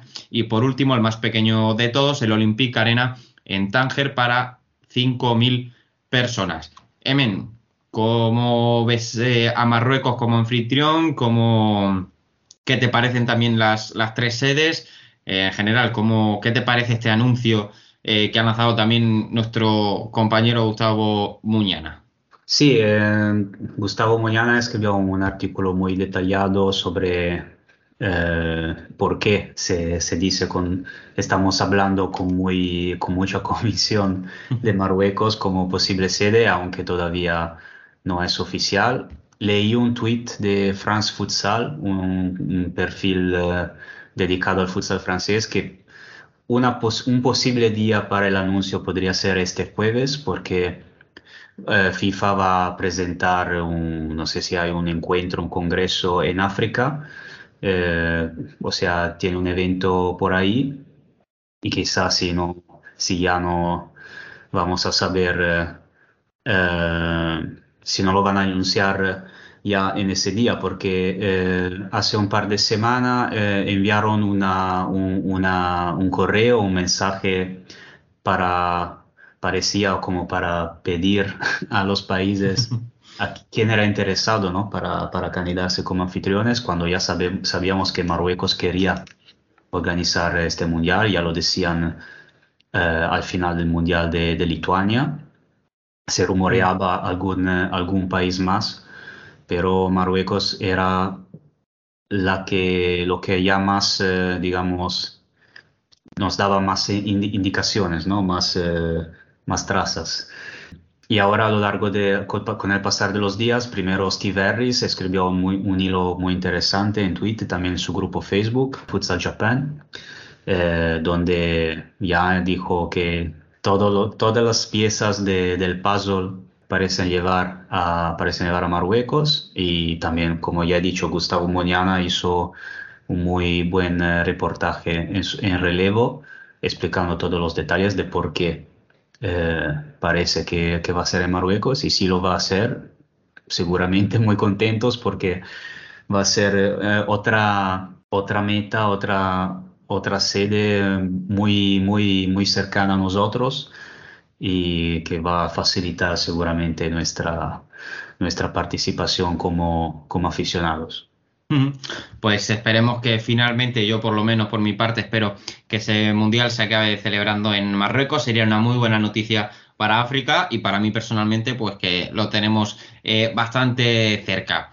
Vamos a despedir el programa con, lo más friki, vamos a acabar con el lado más friki de este Worldwide Futsal para hablar de, de Groenlandia. Y es que esta semana tuve la oportunidad de entrevistar a las tres personas más importantes de fútbol sala en este territorio, como son este nombre seguramente lo, lo pronuncie mal, Sangwak eh, que es eh, el eh, consultant de, desarrollo en la Asociación de Fútbol Groenlandesa, también con René Olsen, que, quien es seleccionador nacional de Groenlandia con la selección de fútbol sala, y con el capitán Lars Erik. Con ellos tres tuve la oportunidad de hablar para hacer un reportaje para Futsal Focus y la verdad es que acabé con, un, con una sensación bastante eh, agradable, ¿no? El fútbol sala llegó a Groenlandia en 2013. Eso, este 2023 se cumplen 10 años desde que se juega el fútbol sala de manera profesional, de, bueno, profesional, oficial en, en Groenlandia, que ha tenido un crecimiento exponencial. Últimamente lo estamos viendo aparecer bastante en estos torneos que se organizan, sobre todo esa Futsal Week o la Nordic eh, Futsal Cup, equipos, torneos abiertos, porque recordemos que Groenlandia no puede participar en eh, competiciones internacionales oficiales al no poder pertenecer a federaciones como FIFA o UEFA al ser parte del Reino de Dinamarca como una nación constituyente. Y precisamente hablando con, con ellos tres pues me comentaban, ¿no?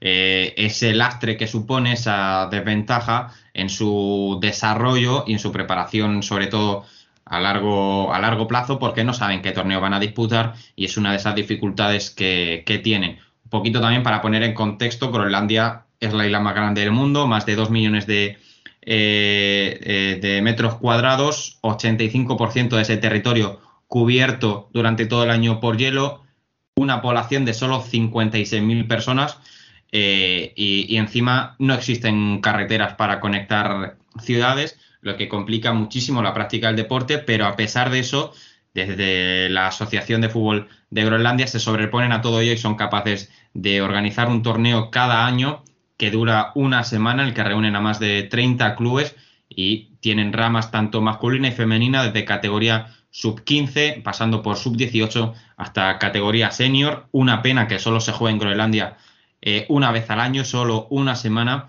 pero sí que es cierto que están trabajando para crear más eh, competiciones, que se pueda jugar al fútbol sala durante todo el año. Por último, comentaba antes lo de las em, eh, federaciones internacionales. Nos comentaba Kasan este, pues digamos el jefe del fútbol sala en la Federación Groenlandesa de Fútbol, que están trabajando y que están en camino de enviar la solicitud para pertenecer a CONCACAF.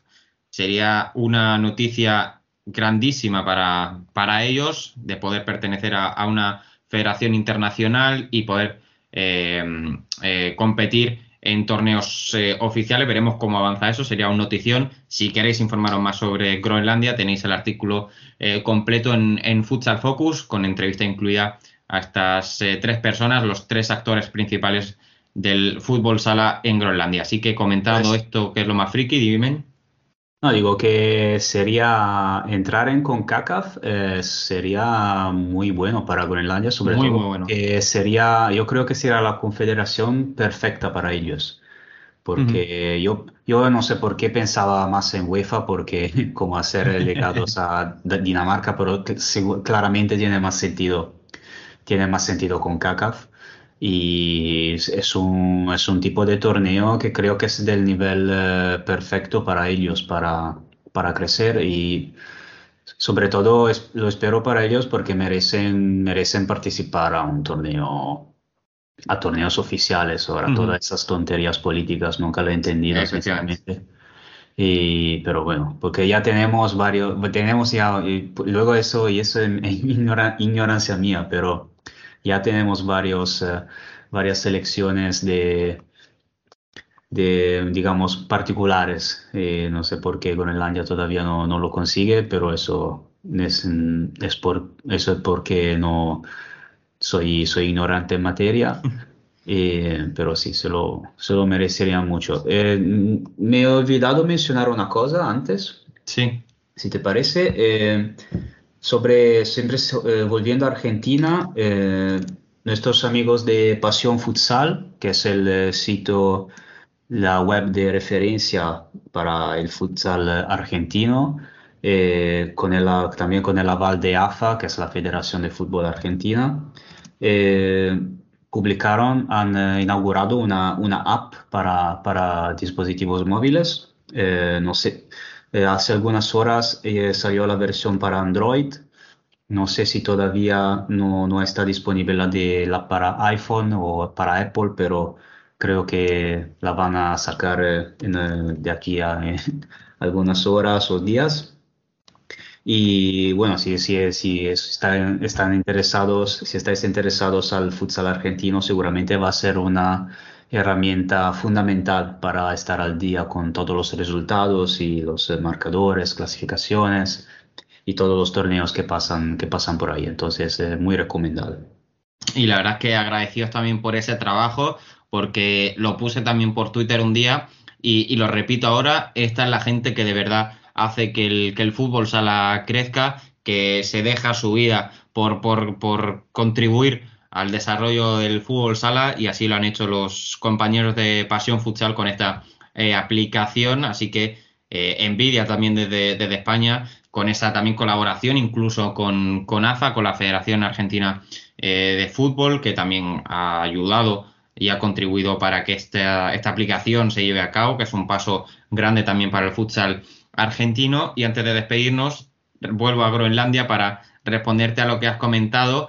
Eh, esas eh, decisiones políticas que no entiendes, es justo lo mismo que me comentó Lars que el capitán de la selección, eh, que de hecho me comentaba que la selección de balonmano sí jugaba competiciones oficiales, que había estado participando en el clasificatorio al Mundial y como tú dices, Groenlandia se merece poder participar también en fútbol sala en este tipo de competiciones porque tiene eh, buen nivel para, lo, para, el, territorio ser como es. Tienen gran nivel. En la última Futsal Week que se celebró en enero quedaron en, cuarto lugar con resultados bastante ajustados con, los primeros eh, clasificados, bastante meritorio.